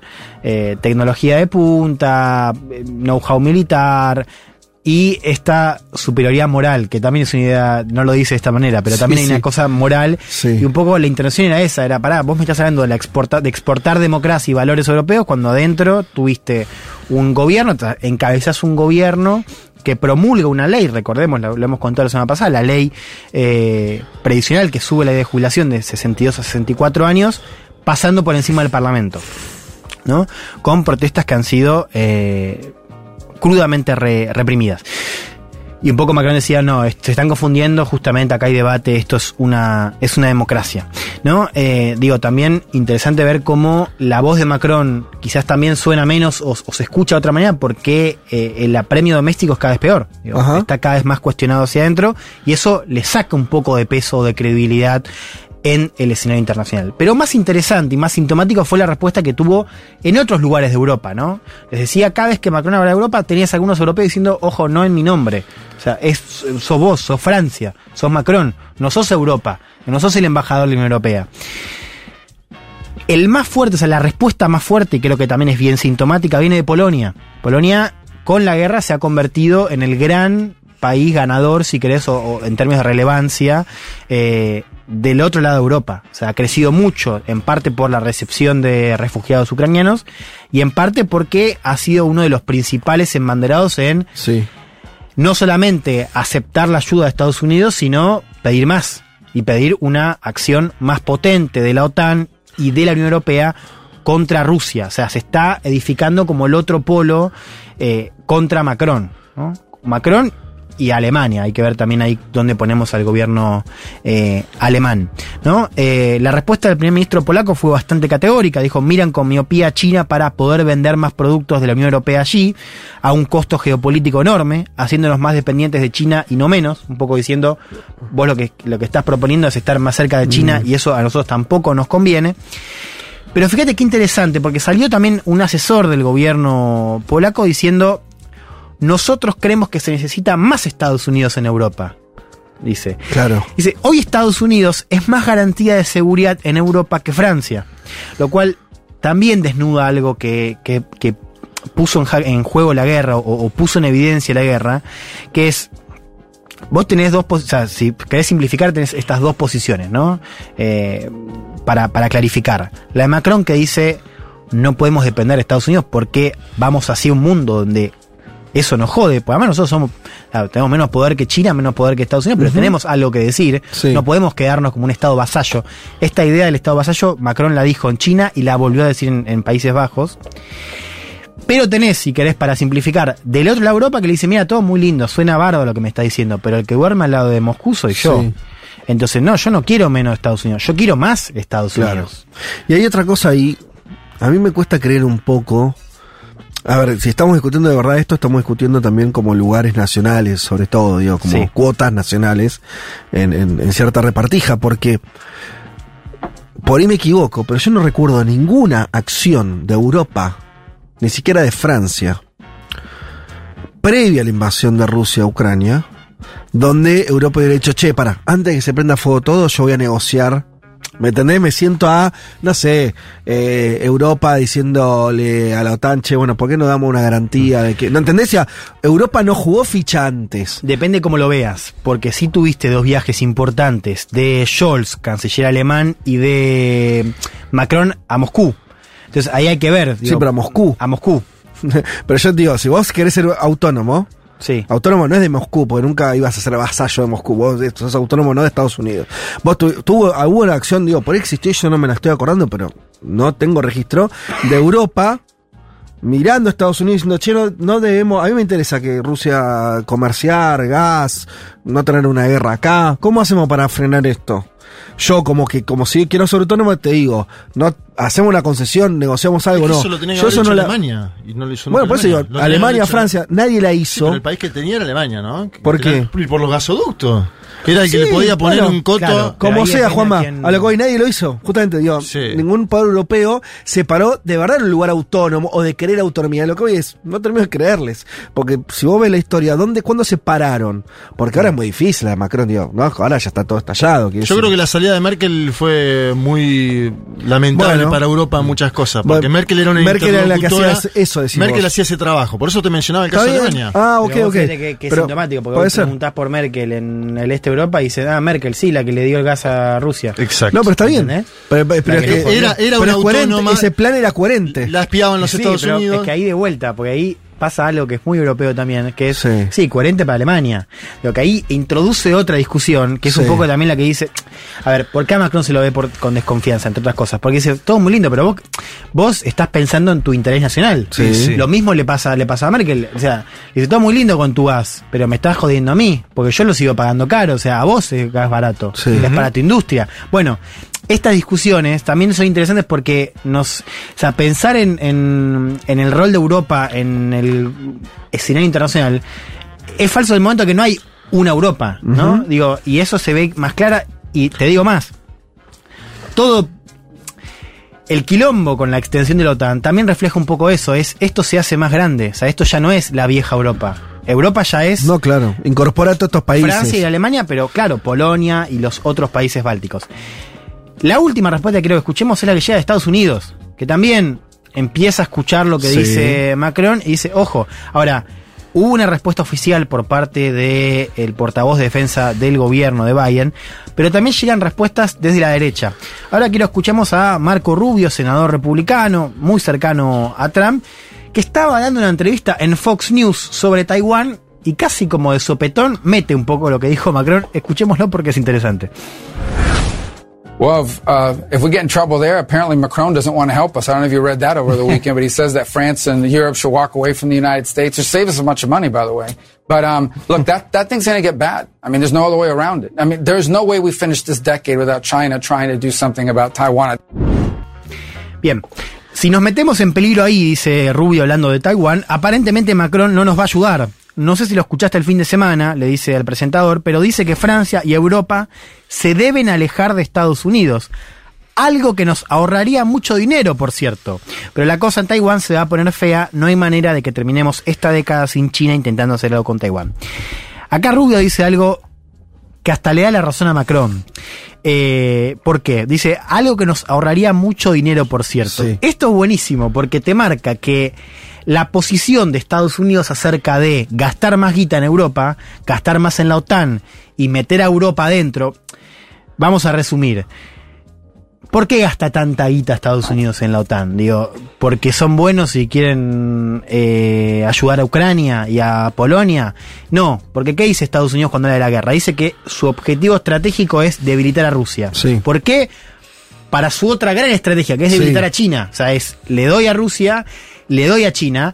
Y con la OTAN, y esto nos daría para otra columna, lo que estamos viendo, digamos, es que es una alianza con claramente el poder claro de Estados Unidos detrás, que está cada vez más operando hacia afuera de Europa. Si uno lee los, los últimos documentos críticos, digo, debates de, la OTAN, es la OTAN yéndose hacia Asia-Pacífico. O sea, Estados Unidos dice, en algún momento va a decir, bueno, pará, yo estoy perdiendo ahorita acá, resumiendo, ¿por qué no me dan una mano también acá con Asia-Pacífico, no? Entonces, es una alianza que opera cada vez más a nivel global. Ahora, esa posición, que es la que tiene Estados Unidos hoy, hoy no es bipartidaria. Porque los No, republicanos claro, lo que dicen cosa. es. No, porque yo, o sea, yo, eh, la- mi guita, eh, no voy a gastar plata de los contribuyentes que pueden ir para, no sé, la señora Rosa de eh, Massachusetts o Oklahoma, mejor dicho. Mi plata, mi país sería. Claro, o sea, ¿por qué le voy a financiar la, la seguridad a un polaco o a un francés? Por eso eh, Rubio dice, ah, bueno, váyanse, total nos, nos van a ahorrar mucha guita. Eso le da la razón a Macron. Porque Macron, cuando habla de una coyuntura peligrosa, Sí. la coyuntura peligrosa para Macron es, eh, ojo porque hay una guerra en Europa, puede haber una guerra en Taiwán, pero también puedes tener un golpe de Estado en Estados Unidos. Sí. O que gane la elección Donald J. Trump. Bueno, exacto. Que no Entonces, significa un lo golpe que de dice Estado, Macron sino- es, eh, Polonia tiene razón ahora, si querés. O sea, eh, tiene más coherencia lo que dice Polonia ahora. Es, me están invadiendo, mirá, yo quiero más guita de Estados Unidos, no quiero menos. Ahora Macron dice, ah, genial, pero mirá si se va Biden, porque quedás culo para arriba. O sea, cuando vos, cuando cambie el gobierno de Estados Unidos y se ponga en juego esa seguridad, porque Trump lo ha dicho, lo ha repetido ahora, Trump no está de acuerdo con toda la guita que se está mandando ahora a Ucrania. Entonces, ahí es cuando la voz de Macron hace un poco más de sentido, ¿no? Sí, es digo que Estados Unidos tiene un debate interno tan alto que no puedes confiarte de que sea un aliado permanente de Europa. Eh, bueno, habría muchas cosas para decir al respecto, pero Sí. cerremos acá Sí, para. no, cierro esto, digo, Sí. fíjate cómo, cómo cambia el debate este con, con la guerra, ¿no? Porque por un lado se desnuda y se acelera esta dependencia de Europa con Estados Unidos a nivel militar. Sí. Se refuerza el lado este, ¿no? Por eso le da más peso a las voces como Polonia, que le dicen a Macron todo muy lindo, pero yo duermo al lado de, de Rusia. Pero también se ven los problemas, ¿no? Se ve el costo económico de la guerra, una guerra que Europa hoy no puede parar, porque, digamos, alguien piensa que Alemania o Francia tienen incidencia en una salida diplomática. Hoy parece que no. Hoy parece que el ritmo lo marca Ucrania y lo marca Estados Unidos en los tiempos de la negociación. Bueno, ahí también ves los costos de eh, este seguidismo de Washington con esta pregunta de si esto va a ser reversible o si vamos a un escenario donde esto se profundice. Bueno, muy bien. De acá nos vamos con un cepa y ya venimos. Un mundo de sensaciones. Un programa que habla de un montón de países que no son campeones de fútbol. Futurock FM. Bien, nos vamos rápido al último tema que teníamos hoy, que tiene que ver con eh, nada más y nada menos que una elección presidencial en puerta.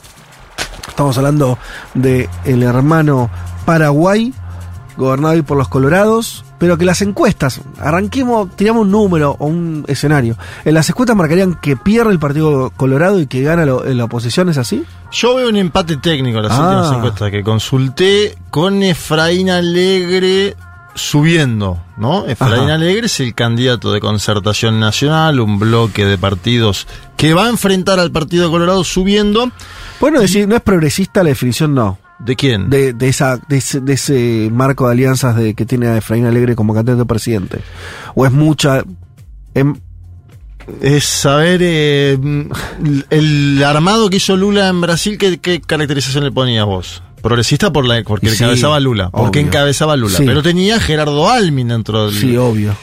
Y acá tenés de todo, ¿no? Y Efraín, que es el que está liderando. Efraín es liberal. Efraín no era. es un acordate- liberal de, en Paraguay, Sí. que fue siempre más de centro izquierda que el Partido Colorado. Sí, ahora si vos le preguntas de política exterior a Efraín, te va a hacer más críticas a Venezuela, Nicaragua. ¿no? En Sí. eso se se parece, si querés, a Gabriel Boric. Ok. A ver, vamos. eh, porque Santiago Peña, claro, es muy difícil entender quién es hoy el candidato del Partido Colorado. ¿Quién es hoy el candidato del Partido Colorado? El candidato del Partido Colorado es un hombre que fue ministro de Economía de Horacio Cartes y que ganó la interna del Partido Colorado. Que es una forma de entenderlo acá, es el amigo de Macri. Horacio Cartes. Claro. Y un poquito más, porque una- Socio, amigo, algo. es amigo de Mauricio Macri. ¿Recuerdan Sí. el viaje en la pandemia que hace Sí, Mauricio Macri? a, muy extraño a este empresario histórico paraguayo que fue sancionado, y acá nos metemos ya en la cocina de esta elección. Horacio Cartes es sancionado por eh, los Estados Unidos de América meses atrás. Un comunicado del Departamento de Estado de los Estados Unidos de América, donde también se mete el Departamento del Tesoro, sanciona a Cartes por la implicación en una corrupción sistemática que ha socavado las instituciones democráticas del Paraguay. Incluso Anthony Blinken firma un comunicado que dice, el expresidente Cartes obstruyó una importante investigación internacional sobre el crimen transnacional para protegerse a sí mismo y a su socio criminal de un posible enjuiciamiento y daño político. Le damos el marco, ¿no? Es Estados Unidos jugando en la interna del principal partido político de Paraguay y jugando a fondo. Obviamente, uno acá tiene que marcar que siempre se vinculó a Horacio Cartes con el contrabando, un supuesto contrabando, ¿no? Somos, somos, hacemos periodismo supuesto contrabando, pero uno habla con fuentes paraguayas hace tiempo. Se sabía que Cartes estaba involucrado en este tipo de actividades. Sucede que ahora los dardos vienen directamente desde Washington y se habla incluso de que puede llegar a pedir la extradición a Estados Unidos de América. Algo que ya hizo con Juan Orlando Hernández en Honduras, acuérdense. Sí, exacto. Está preso, de hecho, allá, en Estados Unidos. Exacto. Entonces Horacio Cartes... Que era alguien, perdón, que era apoyado por Estados Unidos. Sí. La dictadura de Orlando estuvo apoyada por Estados Unidos Claro. Y después le sal- muy, muy a los yanquis, le suelta la mano y me lo meten preso. Bueno, y Horacio Cartes no se llevaba mal con los. Estados Unidos de América, Exacto. ¿no? Eh, y ahora juega más a fondo. Yo les voy a presentar un audio de. Porque también hay que hablar del actual presidente, Mario Abdo Benítez. No estamos diciendo una palabra, ¿no? Es un hombre que es del Partido Colorado, pero una tendencia opuesta. Recordemos que en Paraguay no hay reelección, ¿no? Todo eso complejiza todo esto. Siempre son presidentes que duran, ¿no? Que después tienen que tomarse el buque. literalmente tomarse el buque. Hay una entrevista que le hace meses atrás y me interesa nombrar el medio, Infobae, prestar atención a esto. Infobae lo entrevista a Santiago Peña, cuando Santiago Peña lideraba las encuestas. El candidato colorado. Claro, y le preguntan, che, ¿qué onda el gobierno de Mario Abdo Benítez? Y Santiago Peña dice lo siguiente. Yo tengo una posición muy crítica sobre este gobierno. Yo creo que este gobierno ha, ha utilizado todas las herramientas que están a su alcance, legales y algunas que no son legales, para perseguir políticamente a sus adversarios. En verdad, yo creo que eh, todos sabemos de el enfrentamiento con nuestro espacio político, el movimiento Nor Colorado, y por supuesto el expresidente Horacio Cartes como líder de ese movimiento. El gobierno ha atacado con todas las herramientas a lo largo de los últimos cuatro años. Y en el caso hoy del vicepresidente de la República, sabemos que hay una relación muy tirante con el actual presidente, con Mario Abdo Benítez. Así que eh, en el campo de la especulación eh, hay de todo, inclusive la posibilidad que el mismo Mario Abdo Benítez había, habría promovido este tipo de medidas en contra de sus adversarios políticos. Bien, lo que hace Peña es decir, Mario Abdo Benítez triangula con los Estados Unidos de América para que le caigan las sanciones a Horacio Cartes. Horacio Cartes es el principal empresario del Paraguay. Quiero dejarlo bien en claro Sí. para decir, es alguien importante, no es como que acá se avance sobre algún directivo de Techina en la Sí. Argentina. Y como si, sí, como si Pablo Hermanos. Eso, son eso. posibles, pero Pablo sí, Roca sí, fuera presidente, expresidente del país. Bueno, exacto. Eh, Ahí toda de- una cosa. Por ahí la complejidad que quiso disputar todo en simultáneo, ¿no? Claro. No sé, para mí Macri, Macri es el Claro. mejor ejemplo. Macri Pasa es que está lejos de ser el principal em- empresario de la Argentina, Macri, pero, pero sí. Pero es un empresario que Sí, tiene sí, control sí. sobre su partido, Total, sobre total, un ala. Bueno, de hecho, por eso fue simi- presidente. acusaciones similares, ¿no? Eh, de hecho, fue juzgado en su momento. Eh, para Efraín Alegre, Efraín Alegre, entramos eh, el, el condimento, ¿no? Efraín Alegre quedó segundo por muy poquito en la última elección presidencial. Acuérdense cuando el candidato a vicepresidente era Leito Rubín, que ahora es candidato al Senado, eh, que lo hemos llamado en varias ocasiones en este mismo programa. Dice Efraín Alegre que Santiago Peña es un prestanombre. Ajá. Es un prestanombre de Horacio Cartes y que solo va a intentar llegar al gobierno para salvar judicial y políticamente a Cartes. Esa es la valoración que hace Efraín Alegre, que es durísimo con Cartes, porque dice directamente que es el patrón del crimen organizado transnacional en el Paraguay. A ver, escuchemos a Efraín Alegre. Estamos ante este, el patrón, ante el capo del crimen organizado transnacional. Santiago Peña es el prestanombre, es el rostro, es la salvación para Horacio Manuel Cartes Cara. Él cree que se puede salvar si logra que Santiago Peña sea presidente de la República. Santiago Peña es su carta de salvación. Bien, ahora vamos a volver más adelante sobre Efraín y su configuración, porque yo te lo matizo, eso decías. La configuración actual de Efraín va a ser un gobierno progresista o no, incluso te lo matizo de si hay un apoyo de los Estados Unidos a su candidatura o no hoy. Ajá. Que lo pongo sobre la mesa, ¿eh? Estados Unidos sanciona a Horacio Cartes, lo contábamos antes. Cartes decide dar un paso al costado de sus propias empresas. Lo hace en un pronunciamiento público. Uno después habrá que ver qué alcance tiene eso. Pero vos para grabar, es un día importante para mí, me despido de mi grupo Cartes, que es lo que hizo. Ajá. Me parece que es un dato no menor para dar cuenta de que es un hombre ya asediado y que si hace algún tipo de...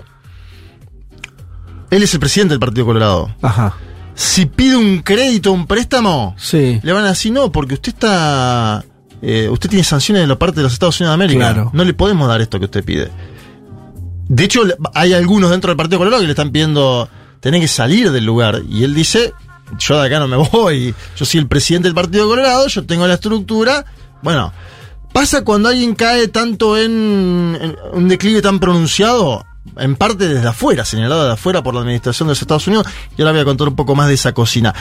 Vamos a escuchar a Cartes hace dos semanas cuando dijo, yo doy un paso al costado, dejo el grupo económico. A ver. Es un día muy importante para mí. Es el día en que me despido de mi querido Grupo Cartes, que cierra su historia de trabajo en Paraguay, y es el día en que me despido de todas las fantásticas personas con quienes trabajamos y por quienes tengo un inmenso cariño y gratitud.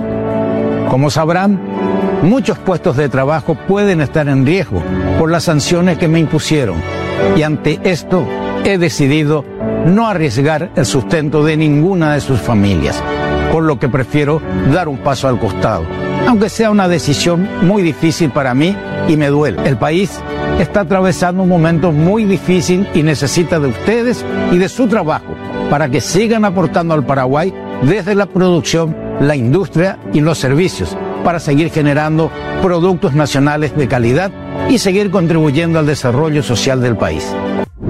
Bueno, ahí está un hombre hackeado que pone una música linda de fondo para decir, dejo mi grupo económico. Y yo preguntaba a algunos colegas, obviamente en off, de Paraguay, ¿por qué va tan a fondo Estados Unidos en este tema, no? Y me decían, a Estados Unidos no le conviene un país dominado por la mafia. Además hay acusaciones de conexión con Hezbollah, algo que circula. Sí, hace años. La Circula triple hace años, frontera digo. y toda esa historia. Claro. Eh, el claro. propio Abdo Benítez dijo, tenemos que cortar esto de cuajo y parece que la solución en este caso, ante el triunfo del candidato Peña en la interna del Partido Colorado y ante que el propio Horacio Cartes sigue manejando el partido es intentar desplazarlo por esto, ¿no? Por las acusaciones de conexión con Hezbollah y por sindicarlo como manda más de la mafia paraguaya. Esto en hipótesis de colegas en Paraguay. Sí, la, la, la pregunta igual es pertinente. ¿Por qué Estados O sea, Bueno. para, no, digo, para salir de respuestas que son Sí, sí, incorrectas, que pueden ser porque a Estados Unidos le interesa la transparencia en Paraguay. Bueno, incorrecto. Sí, de golpe le interesa, claro. Respuesta No, el incorrecta. timing, el tema es el timing. O sea, cómo llegó en el inicio de la campaña. Sí. Antes de la interna llegó primero el comunicado de Anthony Blinken y ahora fue eh, en enero todo esto Pero que todavía no tenemos respuesta para por qué Estados Unidos juega tan fuerte. Eso que vos planteaste, no, todavía no hay una respuesta que sea más o No, menos no, lógica. a ver, políticamente lo de Hezbollah puede tener alguna... a- a- a- pero unos, Ah, parece una excusa, ¿no? Tampoco. de- no parece sé. una excusa. Sí. Parece una excusa. Parece de algo que no sabemos, de un negocio que no sabemos. Hay algo que se quebró. que no sabemos. Hay algo que se quebró. Cartes tiene también algunas empresas en los Estados Unidos de América que justamente fueron las sancionadas. Me voy a meter un poco en el espacio de Efraín y después vamos directamente a Payo Cubas y Chilaver, que es como el Paco de la columna, ¿no? Pero ahora vamos a Efraín un poquito. Dale. No, no, porque tengo un audio último que yo ya te lo vendo ahora. El último audio es el mejor de todos. Podría haber sido audio de intro de este programa. Bueno. Bueno, una de las figuras interesantes del espacio de la concertación nacional, pero que complejiza esto de que pueda ser un espacio Sí. centro-izquierda, es una joven llamada Soledad Núñez, que fue secretaria nacional de Vivienda y Hábitat justamente del gobierno de Cartes. Acá los colorados están por todos lados. Sí, ella no es colorada, ella dice soy independiente, Sí. pero fue funcionario del gobierno de Colorado. Sí. Los colorados están en todos lados y de verdad van a, lo, lo van a ver más adelante. Es la candidata a vicepresidenta de Efraín Alegre, Ajá. ¿sí? Sí. Obviamente oxigena, porque es una piba joven, que fue Ajá. secretaria de Hábitat, que le fue más o menos bien en esa secretaría, que no metió la mano en la lata. Otra, ah, le preguntaba a colegas en off en Paraguay, y me dice, mira, no hay ninguna denuncia de corrupción sobre esta mujer, así que está bien vista en el Paraguay. Y le consultaron si iba a dar o no la disputa dentro del Partido Colorado, porque había sido ministra de Cartes, y ella dijo el Partido Colorado hoy en Paraguay solo es sinónimo de inestabilidad. Me parece que esta- este dato también muestra la pérdida del peso político de un sello importantísimo en la historia paraguaya y que hoy está muy criticado, ¿no? Que ha perdido el poder que tenía antes. Escuchamos a Soledad Núñez meses atrás hablando sobre el Partido Colorado. ¿Por qué no elegiste a nuestro antiguo jefe, Horacio Manuel Cartejara? Por un lado, yo siento hoy que el Partido Colo- Colorado como una opción solamente va a ser sinónimo de inestabilidad social en la República. Hay una pérdida de legitimidad que esto lo reconocen los propios colorados, ¿verdad? Llevo mucho tiempo conversando también con los jóvenes, sobre todo que son muy críticos. Dicen la alternancia es una alternativa válida para garantizar estabilidad también a la democracia y poder eh, hacer que perdure el- nuestro sistema político Estoy de acuerdo contigo. que hoy se ve amenazado por una concentración extrema de poder económico y político, que hoy lo vemos representado en el cartismo. ¿verdad? Y yo creo que esa, eso es una amenaza a la democracia. Bien, ahí pasaba la candidata a vicepresidenta de eh, Efraín eh, Alegre. Hubo enojo de los sectores de izquierda de la concertación nacional el día jueves por la noche y el día viernes, no por eh, la candidata a vicepresidenta, sino por que Efraín sentó en una mesa y ya dijo, este es parte de mi gabinete, Ajá. y nombró a Sebastián Villarejo, diputado, ex candidato presidencial y dirigente de un partido de centro derecha o de derecha, si quieren, llamado Patria Querida, que en la Argentina tiene vínculos con Elisa Sí. Carreo. Sebastián Villarejo le va a dar, Efraín mejor dicho, le va a dar a Villarejo el Ministerio del Interior en caso de ganar, es decir, una de las carteras más, Más importante. importantes de todo gobierno. Em, y O esto sea, generó quilombo. eh, En este, en el esquema que está contando Efraín, que yo, frente Guazú, todas esas formaciones más cercanas a Lugo, aparecen con un peso menor, entonces habría que entenderlo así. Bueno, a ver, le va a dar la cartera, es probable que le dé la cartera de salud a Esperanza Martínez, quien fuera ministra de salud de Fernando Lugo en su momento, acá. también la hemos sacado aquí mismo.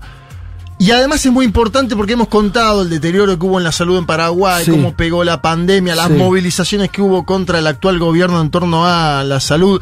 Todos los candidatos vos escuchás las propuestas y dicen, el primer punto es salud. Ajá. A mí me gusta mucho ver eso, ¿no? Ver las propuestas en cada uno de los países. En la Argentina, indudablemente, el tema uno es La quiero economía. solucionarte la economía y la Sí. inflación. Bueno, en Paraguay el tema uno es salud, quiero mejorar la salud. Entonces es probable que Esperanza Martínez, que del Frente Guasu, sea nominada como posible candidata. Pero bueno, ya generó dentro del espacio de la izquierda, dentro de la coalición, la nominación de Villarejo, que además es hijo de un policía, ¿no? Generó como un. No sé si un cisma, pero. La pregunta era: ¿por qué lo hizo antes, Efraín? ¿Por qué no esperó a disputar la elección? ¿Por qué tiene que hacerlo antes si ya estaba el acuerdo con Patria Querida? Bueno, hay una inquietud también para adelante. Me meto ahora sí en el segmento preferido de esto, que es el final, porque en tercer lugar aparece con, en algunas encuestas, 8 puntos, 10 puntos, Paraguayo Cubas. Un personaje que. Se llama paraguayo. Sí. Su nombre. Claro. Sí. Como Es si vos argentino. fueras argentino No Vázquez. existe el argentino como Sí, nombre, claro, no sabía que existía el paraguayo. un bebé que fue nombrado hace poco tiempo, que nació Fidel Argentino, le pusieron, porque le, ponían, le pusieron Fidel por Fidel Castro, pero después dijeron, vamos a argentinizar este nombre. Fidel Argentino. Fidel Argentino, sí. Mirá vos. Lindo nombre. El, el paraguayo Cubas es un personaje que busca capitalizar el papel de outsider. Como en toda América Latina y como en el mundo, ¿no? Todo país se merece su outsider. Sí, y es un hombre que lo capitaliza quedándose en gran parte con el caudal de votos que tenía previsto ocupar José Luis Félix Chilaver, el ex, Ajá. ex arquero de Vélez y San ¿Y por qué no fue Chilaver? Y porque Paraguayo Cubas es más. Todavía más- Es más popular. más actual, y claro. te diría otra cosa. No quiero ofender a José Luis Félix Chilaver, que además es muy belicoso en Twitter, pero vive en Paraguay, Paraguayo Claro. Cuba, ¿no? José Félix Chilaver vive en Caballito. Tanto que fue tentado por Bullrich para Chilaver para ser candidato en Quilmes. En la matanza, No, en la la matanza. matanza. En la matanza. Sí, sin. Daba para cualquier cosa Chila. Entonces aparece Bueno, este paraguayo, Cubas Cubas. tiene un papel transgresor. Ultraderecha, imagino, ok. O de ligante. Él dice o como- que es anarquista antisistema. ¿Cómo? Él dice que es anarquista, pero obviamente sí, yo, yo lo ubico en el casillero de la extrema derecha, es un hombre que quiere disolver el Parlamento de Paraguay. Ah. ¿No? Esa es la propuesta con la que llega, ¿viste? Milei dice, voy a quemar el Banco Central. este y voy se la agarró con el dolarizar". Congreso. Este dice, voy a disolver el Parlamento, y es un hombre además que está, mira, las noticias por las que estuvo, lo ya fue senador, etcétera, pero defecó en un tribunal este hombre. ¿Cómo? Defecó en un tribunal. Cagó literalmente en un tribunal. Sí, en un, defecó en un juicio, tribunal. en un juzgado. Sí, sí, sí. Fue detenido por grafitear la casa de un fiscal general del Estado. Él, Ajá, detenido mismo. por grafitear, te digo, para un perfil. Y ya como senador le tiró aguas a dos colegas, Galaverna y otro Fernando Lugo, ¿no? Fernando Lugo que viene de sufrir una CB hace poco. Este hombre le tiró en el Senado, porque era senador ya, agua Fernando Lugo. Tiene mucha influencia en TikTok. Ajá. Paraguayo Cubas. Listo, ya está. Ya puede ser presidente con todo lo que me dijiste. Tiene todas las credenciales para ser Y está presidente. capitalizando el voto bronca. Yo no sé, Claro. él, él dice que le da. Para mí no, hoy no le da, pero viste que yo, ya a esta altura lo que opinemos nosotros más a las encuestas, no sabemos No, si el voto de Paraguayo Cubas existe o no existe. Lo si veo con potencial no. de crecimiento seguro. Seguro. ¿Querés escuchar a Paraguayo Sí, Cuba? obvio. Pero pará. Disfrutá este audio y te voy a, después tengo uno, mira, te lo sigo vendiendo porque el otro audio es absolutamente insólito. Pero Escuchemos primero a Paraguayo Cubas. Yo presiento que tenemos 500 mil votos colorados. 500 mil votos. Colorados. 300 mil votos liberales. ¿Mm? Y un millón de votos de gente nueva. Si hay un 75% de participación, que es lo que se estima, le ganamos a la ANR por 100 mil votos. Bueno, Payo Cuba es un tipo antisistema que quiere hacer una constituyente para unificar las fuerzas públicas, para tener la posibilidad de disolver el Parlamento ad referéndum a posteriori, este, bajar vegetativamente el 50% de la cantidad de funcionarios públicos sin echar absolutamente a nadie. Bajar vegetativamente, claro. Él dice, no vamos a contratar más o a sea, nadie. la gente se jubila o muere, no reemplaza, me Exacto, imagino. esa es la pregunta que le hace el, el conductor. Le Es lenta ese proceso igual. Bueno, pero él dice, esto se va a dar con Está el bien. tiempo. Eh, a ver, ojo con esa...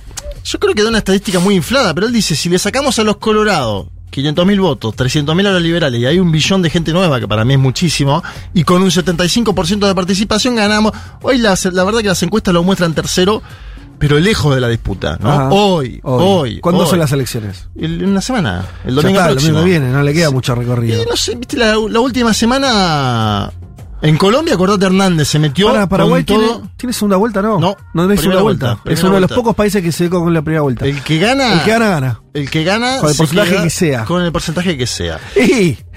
Y- Vos sí que se la quiere jugar para no, digo, viste, es un escenario. tal- Sí. Mm. El último Si te les tenés fe, vas. Y además un escenario de, de tres partidos, qué sé yo. Mirá. A ver.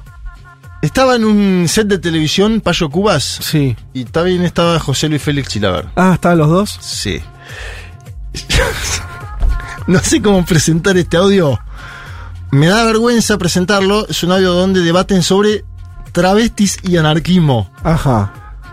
Eh, combinan las dos temáticas. Sí. ¿Y qué salió? A ver. Yo qué sé, escuchalo. Chila, espérame un rato, Chila. Nunca esperé de vos una cosa de esa naturaleza. Pero dijiste. tan- ¿Qué dije? ¿Que me acosté con un travesti? No, dijiste. ¿Quién no se acostó con ningún travesti? Yo no me dije acosté. eso. Apostamos 100 mil dólares ahora. ¿Por qué? Apostar 100 mil dólares Yo no me conmigo. acosté ninguno. Espera, no yo, dije que me acosté con un travesti. Y eso dijeron, ahí, ahí están. ¿Sos macho o no? Yo sí. Bueno, apostemos 10 mil dólares. ¿Cómo? Apostar 10 mil dólares. Sí, no hay Ahora, sí. ¿dónde dije que me acosté con un travesti? bueno, ahí están las pruebas. Dije que me acosté con un travesti. No, Dije no, no, quién no, no, no, estuvo no. con un travesti. Así es. ¿Quién no estuvo? ¿Y qué Eh, yo- dije? Yo, no estuve con el Hablé travesti. con 100 travestis siendo Yo no estuve- senadores. yo no estuve Ah, con no, un travesti. porque vos no hablas con la gente que no es exitosa Claro. y que no es campeona del mundo. y eso es vos no hablas con un travesti porque es pobre. No, ¿Te das poco? Yo hablo con travestis, con híbridos, Mira, con lesbianas y con gays. eh, primero no grites. Bueno, Tranquilo, baja, los tonos, baja el tono. Ah, bueno, está. Porque vos sos anarquista, yo no. Ay, listo. ¿Y vos sabés lo que significa el anarquismo? Ay, por favor. Eh, Payo Cuba le decía. Para, lo de híbrido es una teoría nueva. Que- inventó, inventó un nuevo género. de- no, por ahí tiene, lecturas avanzadas que desconocemos. De, Puede no sé. ser. Uno creería que esto es más café fashion que lecturas avanzadas, ¿no? Y- Eh, un- un- es un tole tole. Que muestra también. O sea, este es el otro segmento. Tuvimos Sudán para decir, che, los problemas argentinos no son graves. Y nos pusiste este audio para decir la, la, la discusión política en Argentina no se Eh, fue tan a la mierda. La discusión política argentina eh, estamos debatiendo Char de Gaulle, No, no, ¿no? tampoco tanto. Estamos Bueno, es cerca, verdad. estamos más cerca de esto. Tenemos ¿eh? peluca Milei. No, está bien, está bien. Pero el de. Fíjate, es increíble, ¿no? Porque aparte el otro le contesta. O yo sea, mucho mejor Payo que. que, que Y Payo es un hombre más amplio. Chilaver, que es un hombre profunda, más conservador todavía. Y- sorete. una Y Payo Cuba le dice. Vos no hablás con un travesti porque es pobre. Una frase que sintetiza también, yo creo que la, la popularidad de ambos hoy en el Paraguay. Vamos a ver si esto. Si los votos de Payo Cubas influyen tanto como se dice. Hay gente ya escribiendo perfiles de Payo Cuba. Ajá. La, la discusión básicamente es si Payo Cuba saca 15 puntos o si se va a desinflar en el tramo final, ¿no? Sí. Porque No, los ahí- votos que saque o no van a determinar cómo se posicionen los primeros dos candidatos, particularmente Santiago Peña, del Partido Colorado, y por otro lado Efraín Alegre. No, eso te iba a decir que está bueno el audio porque si él considera que le saca más votos al Partido Colorado, entonces puede influir. O sea, si le saca más votos, aunque no llegue. Claro, o sea, claro. Le saca votos a Peña y hace que Alegre pueda. eh, Eso pareciera que es así, ¿no? Como él que- dice que le saca más votos al Partido Colorado Claro. y uno por, por cómo se ubica él políticamente, porque viene del Partido Colorado, podría creer que es Claro, cierto. claro, claro. Así que malas noticias en ese sentido. Si se diera así, tanto para Horacio Cartes, que se juega su futuro político, porque Horacio Cartes se juega ni siquiera su futuro político, se juega si va a seguir en libertad o no en estas elecciones. Y, y- y una- un último apunte. eh, Efraín ya es el segundo intento. Sí. Por lo menos, o sea, sí, la elección presidencial pasada. Sí, es un hombre persistente, Efraín. Claro, que pareciera, digo, si, si siguió juntando voluntad, yo tomo, trato de tomar digo, de retazos todo lo que dijiste, más allá de, de- o sea, no sé si es correcto o no, pero el marco de alianzas que construyó eh, Efraín en esta elección es todavía más amplio que el anterior, que Sí. por ahí tiene una cosa más marcada hacia la izquierda. Sí. Y ahora me dijiste que juntó más cosas. o sea, Más cosas, Tomo sí. eso, tomo que la derecha parece tener un voto dividido con la aparición de este chiflado. Entonces, Sí, sí, que además que el presidente no se sabe para quién está jugando, porque esto es lo otro, ¿no? el actual presidente del país. Claro, si está enemistado con Abdo, con Ab- Abdo Benítez, digo, es el presidente actual, Cartes. está eneminado con Horacio Cartes y por tanto con Santiago Peña, que es el... Sí. Y bueno, tenemos... Por eso, parece toda una oportunidad para una candidatura opositora. y el Partido Colorado, el presidente del Partido Colorado es todavía Cartes, entonces no puede sacar préstamo para ir a poner un cartel. Estamos en una situación dramática para el Partido Colorado que puede saldarse de la peor manera, que es una victoria electoral de Efraín Alegre, y en ese caso habrá que ver cómo juega Efraín Alegre con Estados Unidos, y si Estados Unidos pide la extradición de Cartes, sería algo histórico, ¿ah? Podemos tener una semana cambio de entonces de gobierno, cambio de color político fuerte. en Cambiar va a cambiar, porque va a ganar... No, pero digo, de partido. No, no, seguro, pero digo, va a ganar el cartismo o va a ganar Efraín Alegre y ahí evidentemente el Partido Colorado va a tener, eh, bueno, va, va a perder la, la presidencial después de tanto tiempo. Y de esta manera separamos y damos los ganadores del Atlas de Desigualdades. Ya Maini Golem al micrófono para anunciar esto. Un mundo de sensaciones. Una solución argentina para los problemas del mundo.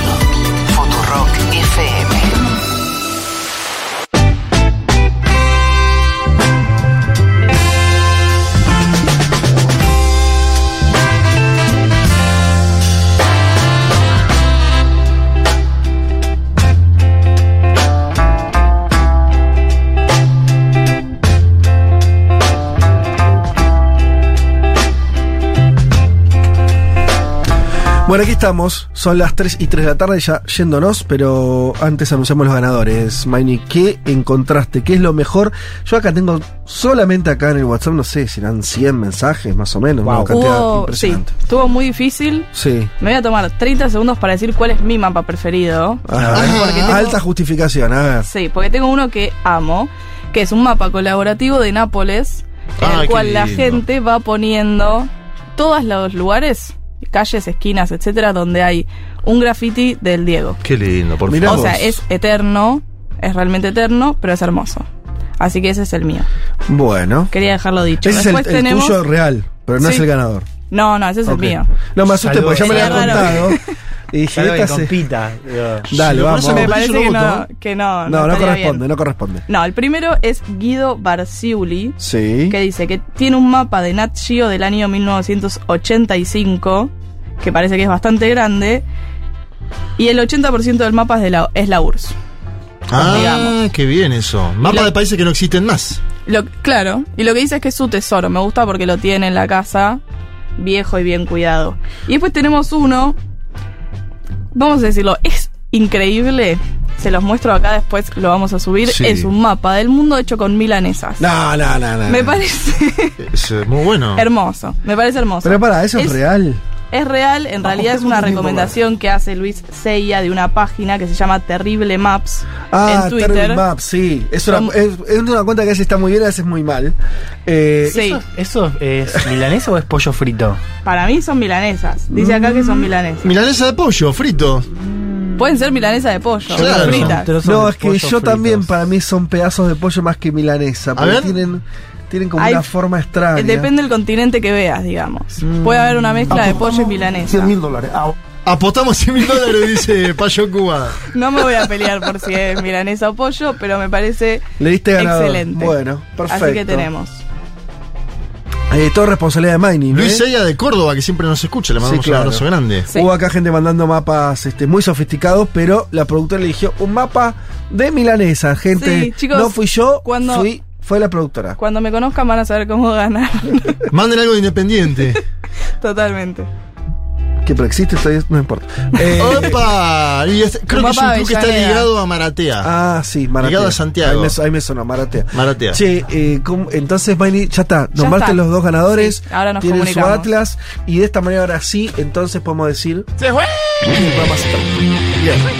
Chau. Ahí está. Bueno.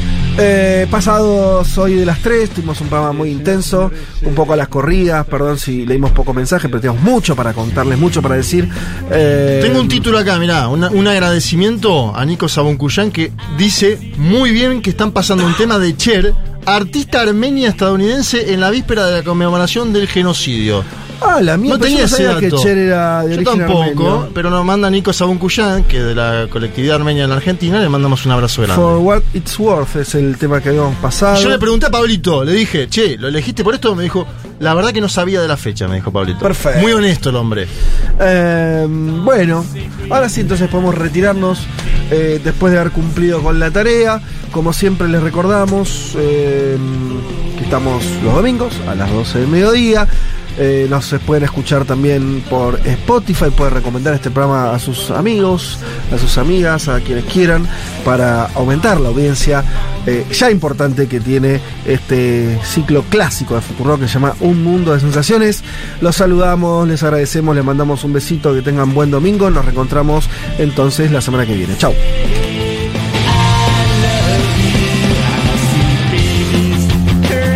apostemos 10 mil dólares. the grow